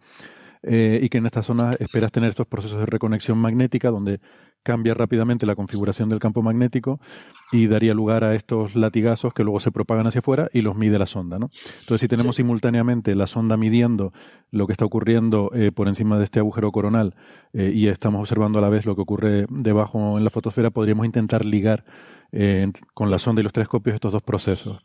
Sí, exacto. Y luego, yo estoy muy emocionado porque llevo tiempo intentando eh, conectar la ciencia que Parker Solar Probe, TICIS y Solar Orbiter, la misión de la Agencia Espacial Europea en la que yo participaba antes de venir a Estados Unidos, creo que pueden hacer un montón de ciencia, lo que llamamos ciencia eh, multimensajera, que es muy, muy interesante, de hecho. Yo creo que esa ciencia multimensajera es de cómo están conectados los planetas y las estrellas magnéticamente, ¿no? Hmm. Eh, y, por qué lo digo ahora? ahora que has mencionado Solar Orbiter, igual podríamos también hacer, voy a hacer un pequeño inciso en tu reflexión, y ahora la retomamos, pero eh, podríamos aprovechar también un poco para mencionarlo, ¿no? Que es la misión de la Agencia Espacial Europea, que va a ser algo parecido de acercarse al Sol, pero no se va a acercar tanto, pero va a hacer otras cosas que van a ser también interesantes y Valentín era el, el, investigador principal de la participación de, del IAC en Solar Orbiter. O sea, no, no solo eh, no se va a acercar tanto porque tiene instrumentos mucho más complejos. Tiene telescopios. Eh, Parker no tiene telescopios que miren al Sol, eh, tiene un telescopio que mira al lado solo, ¿no? pero no al Sol. Entonces, cuando tienes telescopios que miran al Sol, no te puedes acercar tanto. Pero, ¿por qué digo que es interesante conectar con, con Solar Orbiter con este tema de los latigazos? Porque lo que sí sabemos, y a lo mejor me vuelvo también técnico otra vez, es que la composición química de los lazos cerrados y de los lazos abiertos en el Sol es distinto. Eso es lo que se llama eh, el efecto FIP, de el primer potencial de ionización. Eh, la composición química es distinta, pero claro, cada vez que se reconecten, lo que tenemos que ver es en una zona en donde tenemos que tener composición química de líneas de campo abiertas, tenemos que ver composición química de línea de campo cerrada, de la que se acaba de reconectar, que de repente puede salir hacia afuera. Y eh, Solar Orbiter tiene dos instrumentos de composición y con Dikis, observando la corona, también podemos hacer composición, con lo cual yo creo que hay, hay otra forma de intentar colaborar entre todos. Tendríamos que utilizar una configuración de las ondas espaciales y de Dikis específica, en donde Parker esté en cuadratura, y podemos estar mirando la corona eh, donde Parker esté conectado y ver las fluctuaciones de composición química. Y de nuevo, o sea, encontrar un latigazo en la foto. Que Parker esté en cuadratura quiere decir que desde, desde el telescopio está observando la dirección al Sol y que la sonda esté en una dirección perpendicular. A 90 grados. A 90, grados. exacto. ¿Por qué? Pues para poder. Eh, o sea, aquí intentar encontrar un latigazo específico y seguirlo hasta que lo vea Parker, eso va a ser imposible pero al menos sí podemos analizar las propiedades estadísticas de mm. todos estos fenómenos y decir con qué frecuencia ocurren. Si puedes poner composición química, puedes incluso asegurar, no, esta composición química tiene que haber, eh, está enriquecido en, azufre, que de hecho es el elemento eh, clave aquí. Eh, la composición química también nos puede ayudar a entender de que efectivamente eso es lo que está pasando. Eh, hmm. reconexión magnética entre líneas de campo cerrada y líneas de campo abierta con diferentes composiciones químicas. Y eso es algo en donde Solar Orbiter y TIKIS pueden ayudar en esas conjunciones de cuadratura a Parker Solar Pro. O sea, que hay razones para intentar coordinar todas estas misiones. Sí, sin duda. Eh, Has mencionado así un poco de pasada eh, un efecto que a mí me parece muy fascinante, uno de los misterios que hay todavía en la física solar, que es el, el efecto FIP, el primer potencial de ionización, eh, que me parece, me parece una cosa muy chula y que todavía no acabamos de, entender. Y es esta, y, tiene que ver con todo este problema de la composición química del que estás hablando, ¿no? Entonces, igual lo podemos explicar un poco, que es que aquellas o sea, el plasma solar está hecho un 90% de hidrógeno, ¿no? Eh, casi un 10% de helio en cuanto a átomos, el número de átomos, y luego un pequeño porcentaje menos del 1% de los demás elementos en eh, una serie de, de, proporciones muy, muy específicas, ¿no? Em, que es lo que se llama la, la, composición química solar estándar, que se usa como referencia en astrofísica. Eh, bien, todo eso está muy bien, pero resulta que cuando miramos en la corona, vemos que la composición química parece no ser exactamente igual que la del resto del Sol y que hay algunos elementos que presentan sobreabundancia con respecto a esa composición química del Sol y son casualmente aquellos elementos que tienen eh, que son peculiares en el sentido de que su primer potencial de ionización es muy bajo, o sea, que tienen ese first ionization potential es muy bajo o muy alto, eh, muy bajo. Creo. Bajo, en la corona. Dices, eh, bueno, o sea, es que hay zonas que, son los bajos y hay zonas en donde son los altos, ¿no? O sea, es que, es diferencial. las zonas de campo abierto tienen el, el primer potencial de ionización eh, creo que es bajo y, el, y las cerradas hmm. tienen sobreabundancia de elementos de, bajo potencial de ionización y los otros defecto de, ah, de, abundancias. Ah, yo pensaba que una era la normal y otra era deficiente. Vale, o sea bueno, es que una de ellas es que una de ellas es la normal, es la fotosfera. Eso, ya. Una de ellas es la que encuentras en la fotosfera, sí. Sí. Entonces, la de los lazos cerrados de alguna forma el hecho de que sea más fácil ionizar un determinado elemento eh, lo hace más susceptible de estar presente o no en, esta, en estas regiones, las que tienen campo abierto o cerrado. ¿no? Y eso es como muy sorprendente. Em, sí, eh, ah, de hecho, el, científico que tiene una teoría propuesta para, para explicar eh, este efecto estaba ayer eh, aquí y estuve hablando con él y está también pues muy entusiasmado con Parker porque cree que, que todo lo que está detrás de esto va a confirmar su teoría como todo un científico. Hmm. Eh, y, y, es un momento muy interesante para estar en física solar eh, y no, no, sabemos cómo ocurre, lo que sí sabemos es que las, las líneas de campo que están abiertas pues tienen un proceso químico que cambia la composición eh, él dice que es a través de ondas y son los efectos que producen las ondas al, al eh, son capaces de cambiar la, composición química tan pronto como las, líneas de campo estén abiertas. Las líneas de campo cerradas mantienen la composición original de la fotosfera. Hmm. Y porque ese proceso no se da en líneas de campo cerradas, solo se producen en, es el proceso que hace no lineales las ondas de Alfvén, el proceso que cambia la composición química. De hmm. acuerdo con él, lo que él dice. No, muy interesante. Yo creo que eh, estoy eh, bastante entusiasmado con la posibilidad de, de, ver los próximos cinco años de física solar y heliosférica. Se nota, se nota.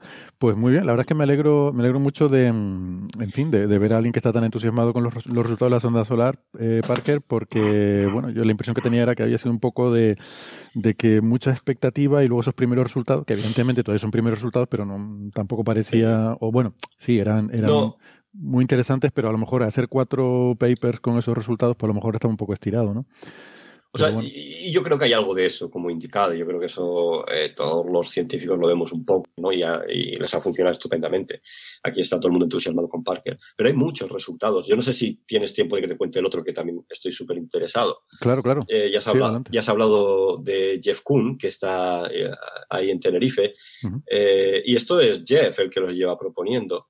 Jeff tiene varios artículos en donde dice que se observa helio en la corona solar. Helio neutro. ¿eh? Helio neutro en la corona de millones de grados no debe de existir. El helio tiene que estar totalmente ionizado. Eh, no puede existir helio neutro, pero él dice que él ha observado el helio. Y de hecho está publicado de que se observa el helio. Si se observa el helio en la, el helio neutro, en concreto la línea que más nos gusta a todo, la de 10.830, si podemos observar esa línea en la corona solar, esa línea eh, nos va a permitir medir el vector magnético de la corona. Con las líneas que vamos a utilizar, como sabes, tienen efectos de saturación y solo mides un, no todas las componentes, mides muchas componentes, pero no todas. Mm. Pero si el helio eh, se observa de la misma manera que lo hacemos en la cromosfera, podemos observarlo en la corona solar. Pero la pregunta es, ¿por qué va a haber helio? ¿Por qué va a haber helio neutro? Y lo que dice Jeff Kuhn es que las partículas alfa, que es el helio ionizado, eh, a que ha perdido los dos electrones, interaccionan con granos de polvo y los granos de polvo le dan los dos electrones y durante un tiempo tienes una población de helio neutro. Y que eso es suficiente para explicar el, equilibrio que se establece entre partículas alfa e interacciones con partículas de polvo que da esa población de helio eh, neutro y que por eso se observa en la, en la, corona de millones de grados el helio neutro. Y seguramente habrás visto que uno de los eh, artículos en Nature de Parker es del, de Whisper y es sobre polvo. sí. Y, y, pero yo lo que me ha sorprendido, y aquí creo que vamos a ver algo interesante, eh, es que eh, con eh, los otros instrumentos, el de viento solar y el de partículas energéticas, también ven polvo. Y con el magnetómetro también ven polvo. Y lo que se están encontrando es que Parker está atravesando unas zonas de polvo enorme. Hay un montón de polvo cerca del Sol, lo cual se sabe, porque claro, el, Sol atrae todo el todo, todo el polvo que pueda haber en el sistema solar poco a poco va cayéndose hacia, hacia el Sol. Y se esperaban encontrar es, polvo. Es lo que forma la luz zodiacal, de hecho, ¿no? La luz zodiacal, exacto, es lo mismo, estamos hablando de lo mismo. Pero hay una teoría que dice que, claro, las partículas de polvo, según se acerquen al Sol, se van a sublimar y van a desaparecer. O sea que hay una zona libre de polvo. Y si vas a uno de los artículos de Parker, dice que creen que están empezando a verla a, ver esa zona libre de polvo. En realidad yo creo que es más un deseo que otra cosa. O sea, porque allí todo el mundo está viendo más y más polvo y dice, no, no, esto está lleno de polvo. Eh, pero eh, ellos tienen, o sea, hay una teoría diciendo, no, es, ocurre la sublimación, en algún momento tenemos que ver la zona libre de polvo. Uno de los artículos parece decir que ya la han visto, pero hablando con la gente aquí, hablando con Russ Howard, que es el IP de... Eh, él cree que ya la ha visto y hablando con otros dice, esto está lleno de polvo. Entonces, justo, y, el mecanismo para ver helio necesita polvo, necesita polvo más cerca. Esta zona libre de polvo estaría a dos radios solares. y, a qué distancia veía Jeff Kuhn? Eh, a, medio, a medio radio solar. A medio radio solar, claro. a medio radio solar. Ah. Claro. Entonces, justo aquí, ¿cuánto polvo hay a medio radio solar? Es algo que es crítico para entender si vamos a ver helio neutro o no. Eh, pero esto que es una conexión, de nuevo, sorprendente entre Dickies y Parker es algo que queremos ver cómo Whisper, según se va acercando Parker y va a hacer otro encuentro con Venus, yo creo que lo hace ahora a finales de mes y eh, vuelve a hacer el cuarto pase en, enero, va a ver cada vez más cerca del Sol, a ver cuándo encuentran esa zona libre de polvo, porque eso puede implicar que Dickies observe o no helio neutro y poder observar el vector magnético de la corona. O sea que fíjate qué conexión más rara. Pero esto es otra conexión que tenemos con Parker. No lo, no lo sabía, muy interesante. Eh, claro, estaba pensando ahora que según va haciendo esos encuentros con Venus y va acortando su órbita, en los sobrevuelos van siendo cada vez más rápidos y esa especie de sincronización un poco fortuita que se había dado en los dos primeros encuentros se va a perder. Y eso a mí es una cosa que me preocupa un poco porque hasta ahora, a ver, la, la sonda Parker, a diferencia de Solar Orbiter, es un poco como un cangrejo ciego que va por ahí, va tocando y va viendo lo que hay donde está tocando. Eh, entonces, en estos primeros sobrevuelos hemos tenido la suerte de que se movía de forma muy sincronizada, bastante acompasada con la rotación solar, con lo cual siempre está encima de la misma zona y es relativamente sencillo mm, interpretar lo que estás observando. Pero cuando eso no ocurra, eh, va a estar atravesando diferentes eh, regiones del Sol eh, va a ser difícil simplemente por lo que estás tocando, lo que estás midiendo in situ, hacer una composición eh, de si estás viendo algo que varía con el tiempo o algo que simplemente tú vas pasando por diferentes regiones. Sí, ese es el problema de todas las sondas que son eh, sondas de medidas in situ. Por eso, por ejemplo, Cluster, una misión de la Agencia Espacial Europea, son cuatro satélites en formación, que miden in situ en la magnetosfera terrestre, mm. pero es justo para distinguir entre cambios en el espacio o cambios en el tiempo. Eh, cuando tienes varios sí puedes distinguir, pero Parker es una sola, con lo cual tiene ese problema, pero hasta donde yo sé, o sea, lo único que va a ocurrir es que los momentos de corrotación van a pasar de ser de un día o un día y medio, creo que tienen ahora, a ser más cortos. Pero siempre van a tener pequeños periodos de corrotación en todos los momentos. Pero sí, efectivamente, claro, según va acercándose va más rápido y los momentos de corrotación son cada vez más, mm. eh, más, más eh, estrechos en el tiempo. Pero claro, eh, Parker, para lo que está diseñado, lo que tiene que hacer, lo grande, todavía no lo ha hecho. Lo grande, antes estaba hablando de que esta gente, los físicos heliosféricos, dividen la heliosfera como afuera de la región de Alfvén y dentro de la región de. Eh, lo importante es que Parker entre dentro de la región de Alten. Y una de las charlas que se ha dado aquí esta semana es cómo de cerca o cómo de lejos creen que están dentro de esa esfera. De la zona.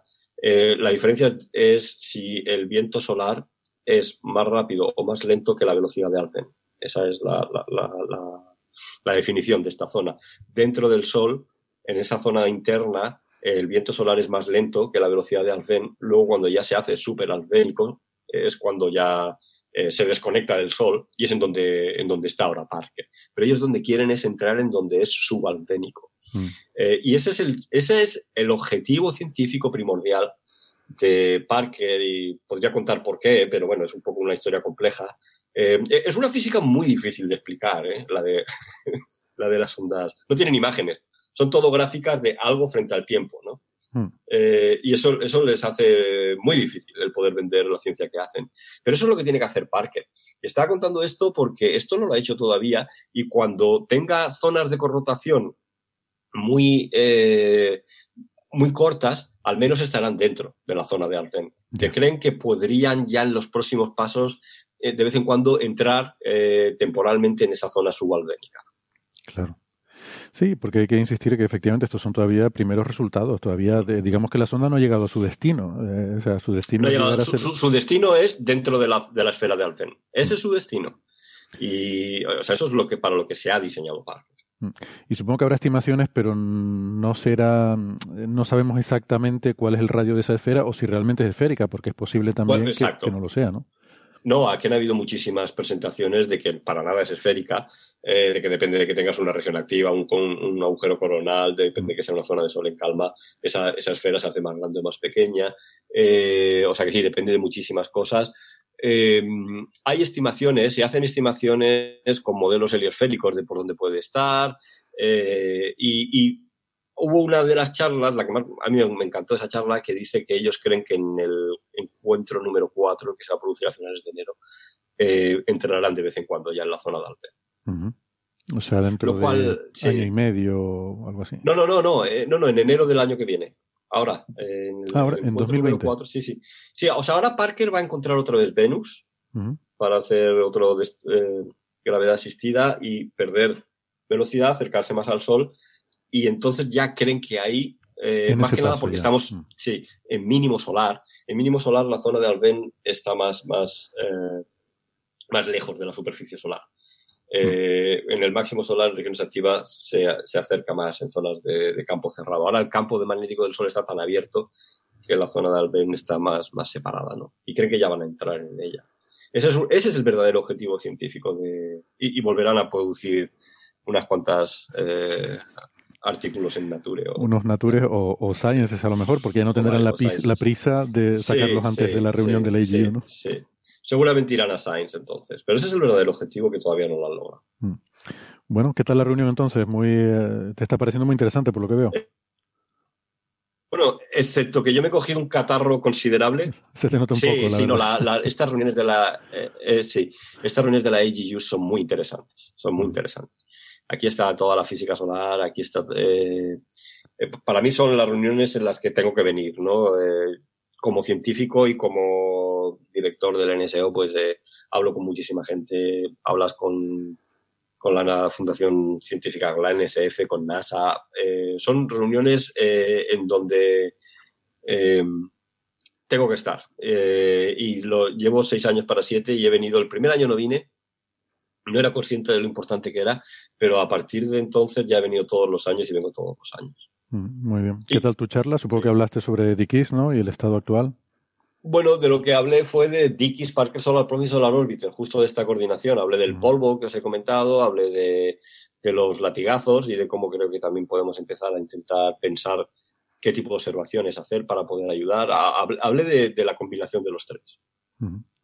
Muy bien. Y sí, la pues gente yo creo que está muy interesada en, en Pues después de esto que me has dicho, voy a ver si, si voy a ver ahora a Jeff Kuhn y le pregunto por el tema de, del helio y estos resultados de la sonda Parker, a ver qué opina. Estuvo esta yo, yo, ya, yo ya le pregunté y me dijo que no está siguiendo los resultados de Parker. Eh, y el mensaje fundamental que le tienes que dar, es, eh, que dar es, a pesar de que Parker parece decir que están encontrando menos polvo, lo que están encontrando es un montón de polvo y no saben cuándo, cuando van a, van a dejar de ver polvo. Ese es. Ese es eh, sí, coméntalo, es, él es el que ha desarrollado esta teoría. Sí, bien, bien. Estupendo. Está hablando, eh, esta mañana de una charla, eh, que por cierto voy a ver si, si se grabó, que puede, puede ser interesante a lo mejor para nuestros oyentes que entiendan inglés, sobre búsqueda de vida extraterrestre, que también es un tema que le apasiona a Jeff. Búsqueda, de hecho, de tecnomarcadores, o sea, de vida inteligente, ¿no? Eh, tiene esta idea de que necesitamos telescopios mucho más grandes para intentar buscar eh, huellas como islas de calor. ¿Cómo se llama su telescopio? Tiene un telescopio de Sí. miles de metros. ¿Cómo se llama? Eh, Ah, miles no, yo me quedé en el de 100 metros. No, no, es por el 100. Sí, sí, estaba exagerando. 100, ¿Cómo se llama sí, el...? Vale. eh, sí. No recuerdo, pero sí alguna idea esa tiene. Eh, y luego el lunes va a dar un seminario al grupo solar en el que supongo que hablará de, de estas cosas, ¿no? De los resultados de la sonda y de sus ideas sobre el polvo y el helio. O sea Sí. que, muy bien, muy Ah, qué bien. Pues sí, coméntaselo. eh, y yo creo que, y se lo he dicho, una de las primeras cosas que él tiene que hacer con Tikis es intentar ir a la corona de millones de grados y ver a ver si de verdad se ve helio y dejarlo claro. El helio está ahí y entonces, si lo vemos, eh, intentar entender cómo se produce esa población de helio. Estupendo. Pues, eh, Valentín, no te molestamos más. Muchas gracias por eh, madrugar para atendernos, porque también con la diferencia horaria eh, es un poco complicado. Y además, estando, claro, estás ahí de viaje en el Congreso, solo te podemos pillar o, o por la mañana muy temprano o ya por la, por la tarde cuando ya vuelves al hotel, pero que. Sí, sí, Que ha más sido complicado. complicado. Eh, pues, pues nada, muchas gracias, un abrazo Nada, un placer. y, y suerte con Dikis y con el resto de proyectos del NSO. Vale, gracias a todos. Hasta luego. Hasta luego.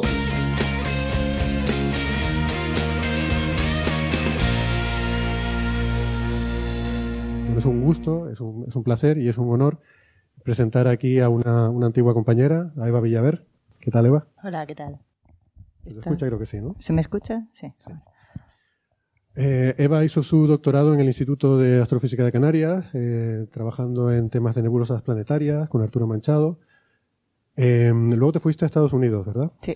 Estuviste trabajando en el Space Telescope Science Institute, el telescopio de ciencia del Hubble, donde es la ciencia del Hubble. ¿Y estuviste allí cuántos años? Ocho. Ocho años. Ocho años. Poquito. Sí. Bueno, casi te queda. Casi me quedo, de verdad. Sí, es verdad, me volví cuando pensé que ya me, que ya llevaba allí demasiado tiempo y dije, uy, si me quedo más no vuelvo. Ya es que o, o vuelves o ya te quedas. Sí, sí, sí. Y, y luego volviste con una Ramón y Cajal, eh, te fuiste a la Universidad Autónoma de Madrid y ahora eres investigadora allí con plaza eh, permanente. Sí. Eh, y entre tus aficiones eh, está la de, la de divulgar y comunicar la ciencia, una, costumbre muy, muy sana que nosotros siempre celebramos. Y, pues eh, resulta que además se nos ha destapado como una escritora de éxito. Resulta que ha escrito un libro que se titula Las mil caras de la luna, que está teniendo mucho éxito, va por la segunda edición. Y pues hemos aprovechado que además Eva está estos días aquí para un congreso, eh, un congreso se está celebrando en Guajara sobre el universo de bajo brillo superficial, eh, pues la hemos atracado un poco para que venga aquí a hablarnos de su libro.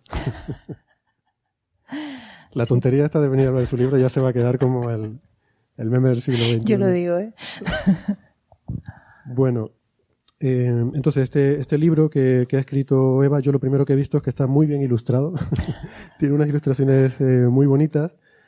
Eh, y aquí hablas de la Luna no solo desde un punto de vista científico, de hecho más bien poco desde un punto de vista científico, sino mucho desde el punto de vista social, metafórico, simbólico, lo que ha representado culturalmente la Luna para nosotros, las aspiraciones que representa, lo inalcanzable, lo... Has hecho una mezcla aquí muy, muy heterogénea, ¿no? Sí, en realidad la luna es una excusa para hablar un poco de todo, de todo. Entonces todo es todo. Hablo desde yo creo que la luna con el paso del tiempo se ha convertido en un lugar mítico que estaba habitado, que imaginábamos que podía tener eh, absolutamente de todo, a, de la mano de la ciencia convertirse en un poco ese territorio desolado, lleno de cráteres y, y de accidentes geográficos un poco desolado, ¿no? Entonces me apetecía hacer ese viaje de ida, de cómo la imaginación humana de la mano de, simplemente el sueño ha llegado hasta la luna, cómo la ciencia ha llegado, pero sobre todo también quería enfatizar el viaje de vuelta, creo que lo más importante del viaje a la Luna no fue ir, sino volver. Y volver, ¿por qué digo volver? Pues porque tomamos conciencia de nosotros mismos como planeta cuando los tripulantes del Apolo 8 estaban, no sé si sabéis la historia, la nave estaba dando vueltas a la luna y la ventana la tenían mirando hacia atrás. Era como si cuando vas en el tren sentado hacia atrás, ¿no? Y solo ves pasar las cosas desde la ventana. Entonces veían cráteres y cráteres y cráteres y cráteres. Y en un momento dado consigue darle la vuelta a la, a la nave que estaba orbitando la luna, dan la vuelta y lo que les sorprende en el horizonte de la luna no es la luna, sino la Tierra vista desde lejos. Y creo que esa mirada, aparte de ser el nacimiento del movimiento ecologista, esa mirada es un poco la que debe, la que debe permanecer, ¿no? En el, en el colectivo humano. Solo tenemos ese planeta. Y me sorprende a la entrada del museo la frase que tenéis, ¿no? De, hay que salir de la Tierra. Es como, Vale, como especie podemos salir de la Tierra, pero no podemos olvidar que este es el único lugar que tenemos y, donde la vida está perfectamente adaptada para vivir en, en, superficie. No existe otro lugar como este al que tengamos acceso. No sabemos si existe otro lugar como este todavía. No lo hemos encontrado, lo seguimos buscando, pero nos queda demasiado lejos. Es, curioso que menciones esto porque justamente ayer teníamos esa conversación grabando Coffee Break, eh, justamente hablando de este tema porque no sé si sabes, pero eh, la, nave Discover eh, lleva dos semanas en, modo seguro, ¿no? En, por una avería. Modo seguro quiere decir que ha habido un fallo y entonces la nave se, se pone suspendida, solamente están activos los, los sistemas básicos. Discover es una misión espacial que está situada entre la Tierra y el Sol en un punto de equilibrio gravitatorio y tiene una serie de instrumentos que están fijos mirando a la Tierra. Si han visto, hay unas imágenes muy que son, se han hecho muy populares en las que se ve la Luna pasando delante de la Tierra, ¿vale? Pues si han visto esas imágenes, están tomadas por esta nave. Está tan lejos, este punto, está tan lejos que puede ver la Luna y la Tierra. Eh, en su campo se ve pasar la Luna delante de la Tierra, ¿no? Entonces esta es una misión que fue impulsada originariamente por Al Gore, que le sonará a Al Gore, fue vicepresidente de Estados Unidos con Clinton, eh, y fue uno bueno, un gran activista eh, medioambiental y fue quien hizo este documental eh, Una verdad incómoda, que tuvo tanto, tanto éxito y tantos premios y tanta repercusión, fue de las personas que empezó realmente a hacer un, un esfuerzo grande en concienciar a la gente del cambio climático. Y él impulsó mucho esta misión porque creía que era muy importante que pudiéramos ver esa imagen de la Tierra desde el espacio como un planeta, aparte de que científicamente esa misión está dando datos sobre cambio climático y sobre el clima de la Tierra, eh, él pensaba que desde un punto de vista social era muy importante ver esa imagen, ¿no? Y lo, lo, lo hilábamos con eso, con que eso, eso comienza cuando en las misiones Apolo hay esta foto, el Blue Marble, eh, que, que, se vuelve icónica en los años 70, eh, esta foto de la Tierra en la que se ve África y, bueno, capas de nubes, la Antártida, y se convierte en una especie de símbolo de la humanidad, y justo esto que, que, estás tú diciendo, ¿no? Que genera una conciencia de humanidad y de planeta, ¿no? Sí. Eh, y a veces la exploración espacial, esa es una de las razones principales para hacerla, el, ser conscientes de que somos una humanidad, un pueblo y un planeta, ¿no? Yo creo que una de las cosas más bonitas que nos proporciona esta profesión que tenemos es, eh, es la toma de perspectiva. El un poco salir del ombliguismo este cotidiano, de mirar las cosas cercanas y mirarlas un poco con, con distancia. Y esa distancia permite hacer ese tipo de, de mirada, permite ese tipo de miradas, ¿no? O sea, la Tierra como planeta único, la atmósfera como una capa delgada de, nada. O sea, realmente nos separa una capa delgada de nada de la nada. Y, yo creo que esa, esa mirada es la que no debemos perder en, en ningún momento, porque es la que nos proporciona la perspectiva sobre lo que somos, ¿no? Um, eh, bueno, a lo largo de, de, la historia de la humanidad se ha visto la Luna como un, un icono de lo inalcanzable, ¿no? Uh -huh. eh, pero es naturaleza humana intentar alcanzar lo inalcanzable. Entonces siempre a lo largo de nuestra historia hemos estado pensando, imaginando cosas, incluso cuando era imposible, estábamos imaginando formas en las que pudiéramos alcanzar la Luna, ¿no?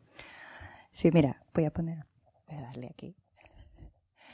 Estos son dos, eh, dos ilustraciones que a mí me, me, fascinan. Esta de aquí de la derecha es, eh, no sé si se ve en detalle, pero es una manada de gansos eh, utilizados como los primeros propulsores espaciales.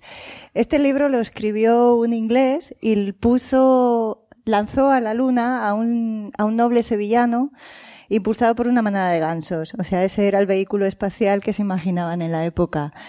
A la Luna se ha llegado. pero tiene sentido. Si un carro tirado por caballos es el vehículo para, para moverse por tierra, lo, más eficaz que había, pues para ir a, a, la Luna, sería un carro tirado por, bueno, por gansos, ¿no? Algún otro, el pájaro más grande que hubiera. Eso es. A la Luna se ha llegado de muchas maneras. Aquí tenemos un barco un barco también. El barón de Munchausen, eh, aquel, aquel personaje que lograba salir de los charcos tirándose de los pelos a sí mismo, también llegó a la luna.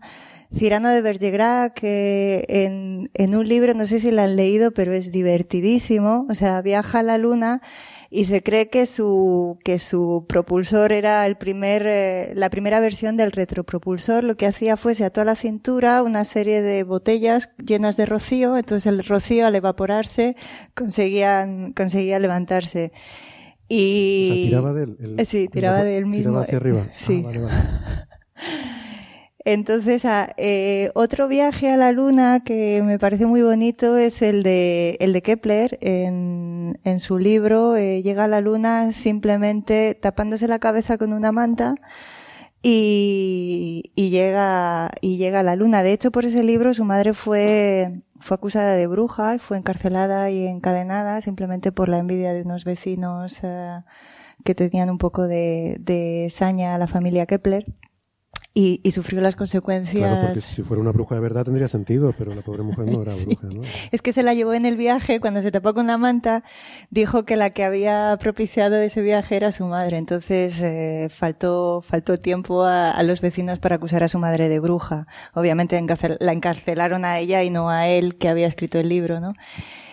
Pero a la luna se ha llegado siempre con la imaginación. ¿te que ese Somnium fuera la primera obra así de ciencia ficción? Se suele citar como la primera obra de un viaje espacial imaginario. Se cita como la primera obra, o sea, yo no soy historiadora, pero me he basado en, en, en esa idea, ¿no? De que es la primera obra de, de ciencia ficción, ese viaje a la luna.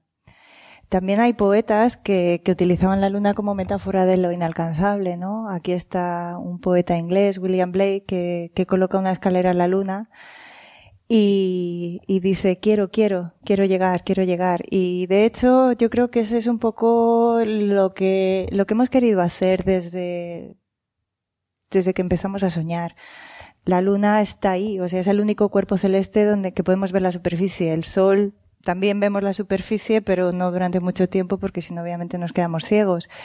Pero la luna siempre nos ha fascinado por, por esa, por esa cercanía. De hecho, la luna se la consideraba perfecta e impoluta en nuestra cultura, gracias a Aristóteles. y a pesar de que a simple vista se le ven los accidentes y las manchas, eh, de ahí, o sea, es importante enfatizar que cuando queremos creer algo, los seres humanos eh, conseguimos creerlo, ¿no? O sea, toda la visión filosófica de la época decía que lo corrupto estaba aquí abajo y que lo perfecto estaba ahí arriba. Entonces, todo lo que estaba por debajo de la luna era corruptible e imperfecto. No se podía concebir que lo que estaba ya en la, a la distancia de la luna pudiera ser imperfecto, con lo cual se la veía como perfecta y se la pintaba como tal.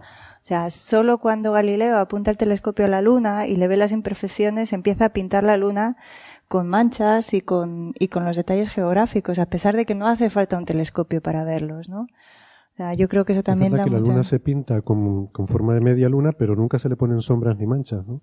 Curioso, es como que la gente no, eso no podía estar, entonces no lo veían, ¿no? Eso es. Al menos en nuestra cultura, en otras culturas sí, ¿no? Pero en la nuestra no. La luna era perfecta y, así se la pintaba. Interesante. Em, luego, supongo que también esta gente que pensaba en ir a la Luna, mm, ¿qué se imaginaban que podían encontrarse allí? Eso es, eh, es, fascinante. La historia de los selenitas y de los habitantes de la Luna y de lo que podía haber en la Luna abarca desde, desde la ciencia. Los primeros, uno de los primeros eh, mapas lunares, Cassini, o sea, quien, quien haya tenido una, una, referencia astronómica sabe quién es Cassini, aparte de ser una sonda, también era un señor. Y, y ese señor... Antes le ponían a la gente nombres de sonda. sí. Eso suena muy mal, ¿eh? Entonces Cassini en su, en su atlas lunar él estaba muy enamorado, entonces no pudo evitar, en, una, en un accidente geográfico, en la superficie de la Luna dibujó la cara de su esposa y también dibujó un corazón. Y era un atlas que se utilizaba como referencia, como referencia como mapa lunar. Entonces, en ese mapa lunar que aparezca la figura de, de una, de su esposa y de, y un corazón, me parece muy bonito como para que también vean que los, que los astrónomos no estamos desprovistos de, desprovistos de humanidad, ¿no? Muchas veces se nos acusa de tener mentalidades frías y, y calculadoras, ¿no? Pues no, pues a lo largo de la historia los científicos han dejado, han dejado ver su humanidad en prácticamente todo lo que hacían. De hecho, hay un astrónomo muy famoso, alemán, que, que aparte de hacer contribuciones importantes a la ciencia, este hombre, aparte de mucha imaginación, eh, veía, veía en la luna de todo. O sea, él vio edificios, vio estructuras, veía carreteras, veía animales con el telescopio en el 1800. Y, y hizo buenas contribuciones a la ciencia. Lo que pasa es que veía tan bien que, que veía de más, ¿no? Veía demasiado. sí. Eso es un telescopio bueno, bueno. ¿Bebía? Seguro, era alemán. en octubre eh, publicaba más, ¿no? Sí, sí. Eh, es curioso, ¿no? O sea, eh, veía cosas en la luna mm, que supongo que un poco por pareidolia o cosas así, Mm. que luego yo estas historias no las conocía, pero supongo que todos tenemos en, en mente eh, pues las historias con Marte eh, a principios del siglo XX, finales del XIX, donde justamente ocurrían estas cosas, ¿no? Desde las observaciones de Lowell, de, de Schiaparelli, los canales, eh, la gente veía cosas en Marte, ¿no? Sí. Eh, da la impresión de que esto ya había ocurrido antes en la Luna, eh, pero claro, cuando nuestras capacidades eran más modestas, y Sí, sí. He- hemos ido alejando ¿no? del sitio donde ponemos estas cosas. Yo creo que la imaginación humana de la mano de la ciencia se ha ido moviendo más allá con el paso del tiempo, ¿no? O sea, primero estaba en la luna, ahí es donde colocábamos todas las historias mitológicas, donde, donde intentábamos vernos un poco a nosotros mismos, intentando pensar qué es lo que había ahí fuera. Eh, después se movió a Venus, de hecho, y cuando ya Venus, porque Venus está un poquito más cerca que Marte, y luego ya se movió a, se movió a Marte. Entonces ese es un poco el viaje que hacemos de la, cuando lleguemos a Marte probablemente lo movamos a, la, alguna de las lunas de, de Júpiter, ¿no? Que son otros eh, territorios fascinantes inexplorados. Pero sí que es verdad que la imaginación humana, que a veces viene de la mano de la ciencia, pues nos ha ido, ha ido desplazando esa frontera cada vez más lejos, ¿no? Y bueno, me fascina mucho esto de el papel de la luna en la, en la cultura, las culturas antiguas, los mitos. Eh, siempre todas las culturas han tenido una, una gran fascina- fascinación con la luna porque es una superficie que se puede ver y muestra cambios, ¿no? Eh, no es un punto como son las estrellas y los otros planetas. Eh, realmente solo el Sol y la Luna podemos, podemos verlos y por eso son los astros dominantes siempre en todas las culturas. Pero la Luna además tiene este ciclo, tiene estos cambios en los que crece, decrece y tal. Y esto también pues se asocia con, o se ha asociado tradicionalmente con características humanas o, con ciclos de la propia vida humana, ¿no? No sé si esto es algo que, que también contemplas en el libro. Sí, de hecho hablo un poco de, de, de eso, hab- hablo bastante, porque la luna, cuando no entendíamos eh, y cuando no entendemos eh, lo que, lo que ocurre con las cosas, pues inventamos historias, ¿no? A los seres humanos una de las cosas que más nos gusta es inventar historias. La ciencia inventa algunas historias, son historias mutables que van cambiando a medida que nuestro conocimiento va avanzando, pero antes estaba el mito. El mito simplemente se basaba en una observación y en construir historias acerca de la realidad que nos rodeaba. Si pensamos eh, y si vemos cómo ha avanzado la historia humana, el Sol es un objeto que sale y se mete, pero no cambia. O sea, siempre es el mismo. Cambia un poco la altura en, nuestra, a nuestra latitud, cambia un poco la altura a la que aparece sobre el cielo con las, con las estaciones, pero en realidad siempre es el mismo, no se desgasta. La luna, sin embargo, cambia, va cambiando a medida que, pasan los días del mes, que el, que el mes es una medida que atribuimos directamente a la luna. De hecho, la raíz etimológica de, de luna, de mes, viene de medida y se asocia con la luna también. Entonces, ese cambio, el hecho de que la luna crezca, se vaya haciendo más grande a medida que va avanzando los cuartos, llegue a su plenitud con la luna llena y empiece a decrecer de nuevo, nos, hizo de algún modo mirarnos a nosotros mismos. Ostras, nosotros también vamos creciendo, llegamos a la plenitud, tras la cual entramos en un periodo en el que parece que todo va mermando, ¿no? Que todo va peor, sí. ya- ya te Que digo yo todo que va sí. peor. Ya llegará. hasta que entramos en, en, en lo que era la muerte, la luna nueva. Sin embargo, la luna, a los tres días, reaparece. Reaparece y vuelve a entrar en el mismo ciclo de crecimiento, llega a la plenitud y vuelve a desaparecer. En ese hecho de que la luna siga volviendo, siga de manera recurrente, siga ejerciendo el mismo ciclo, nos hizo asociarlo a, nosotros mismos. ¿Qué ocurre, qué nos ocurre a nosotros cuando morimos? Pues si nos parecemos de algún modo a la luna, quizás resucitemos, ¿no? Entonces, los, prácticamente en todas las culturas humanas, los mitos de resurrección están asociados a la luna. A la luna que podía ser hombre o podía ser mujer. En, eh, Egipto eh, era el toro de la luna el que descendía al inframundo para, para devolver la vida al marido de... No voy a entrar en los nombres, son demasiados. Pero devolvía la vida y con, e- ello volvía el resurgir de la tierra. El hijo de María resucita al tercer día. Casi todos los mitos de resurrección en todas las culturas humanas tienen ese número tres del tercer día, que es lo que dura la luna nueva. Y eso es por analogía. Hay muchas analogías que, que le asociamos a la luna. Por ejemplo, el hecho de que el ciclo menstrual de la mujer, por pura casualidad, tenga ese periodo promedio de 28 días, que es lo que dura el ciclo de la luna, se asoció con la fertilidad.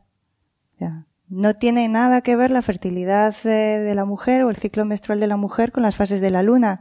Sin embargo, el hecho de que duren prácticamente lo mismo hizo pensar en la antigüedad que la luna era la que gobernaba los ciclos menstruales de la mujer y por tanto todo lo que es fértil en la tierra. Por eso la luna se la asocia tanto a, la agricultura, por ejemplo, y a los mitos de, de- de lo que es las, las cosas que crecen eh, sobre la superficie de nuestro planeta.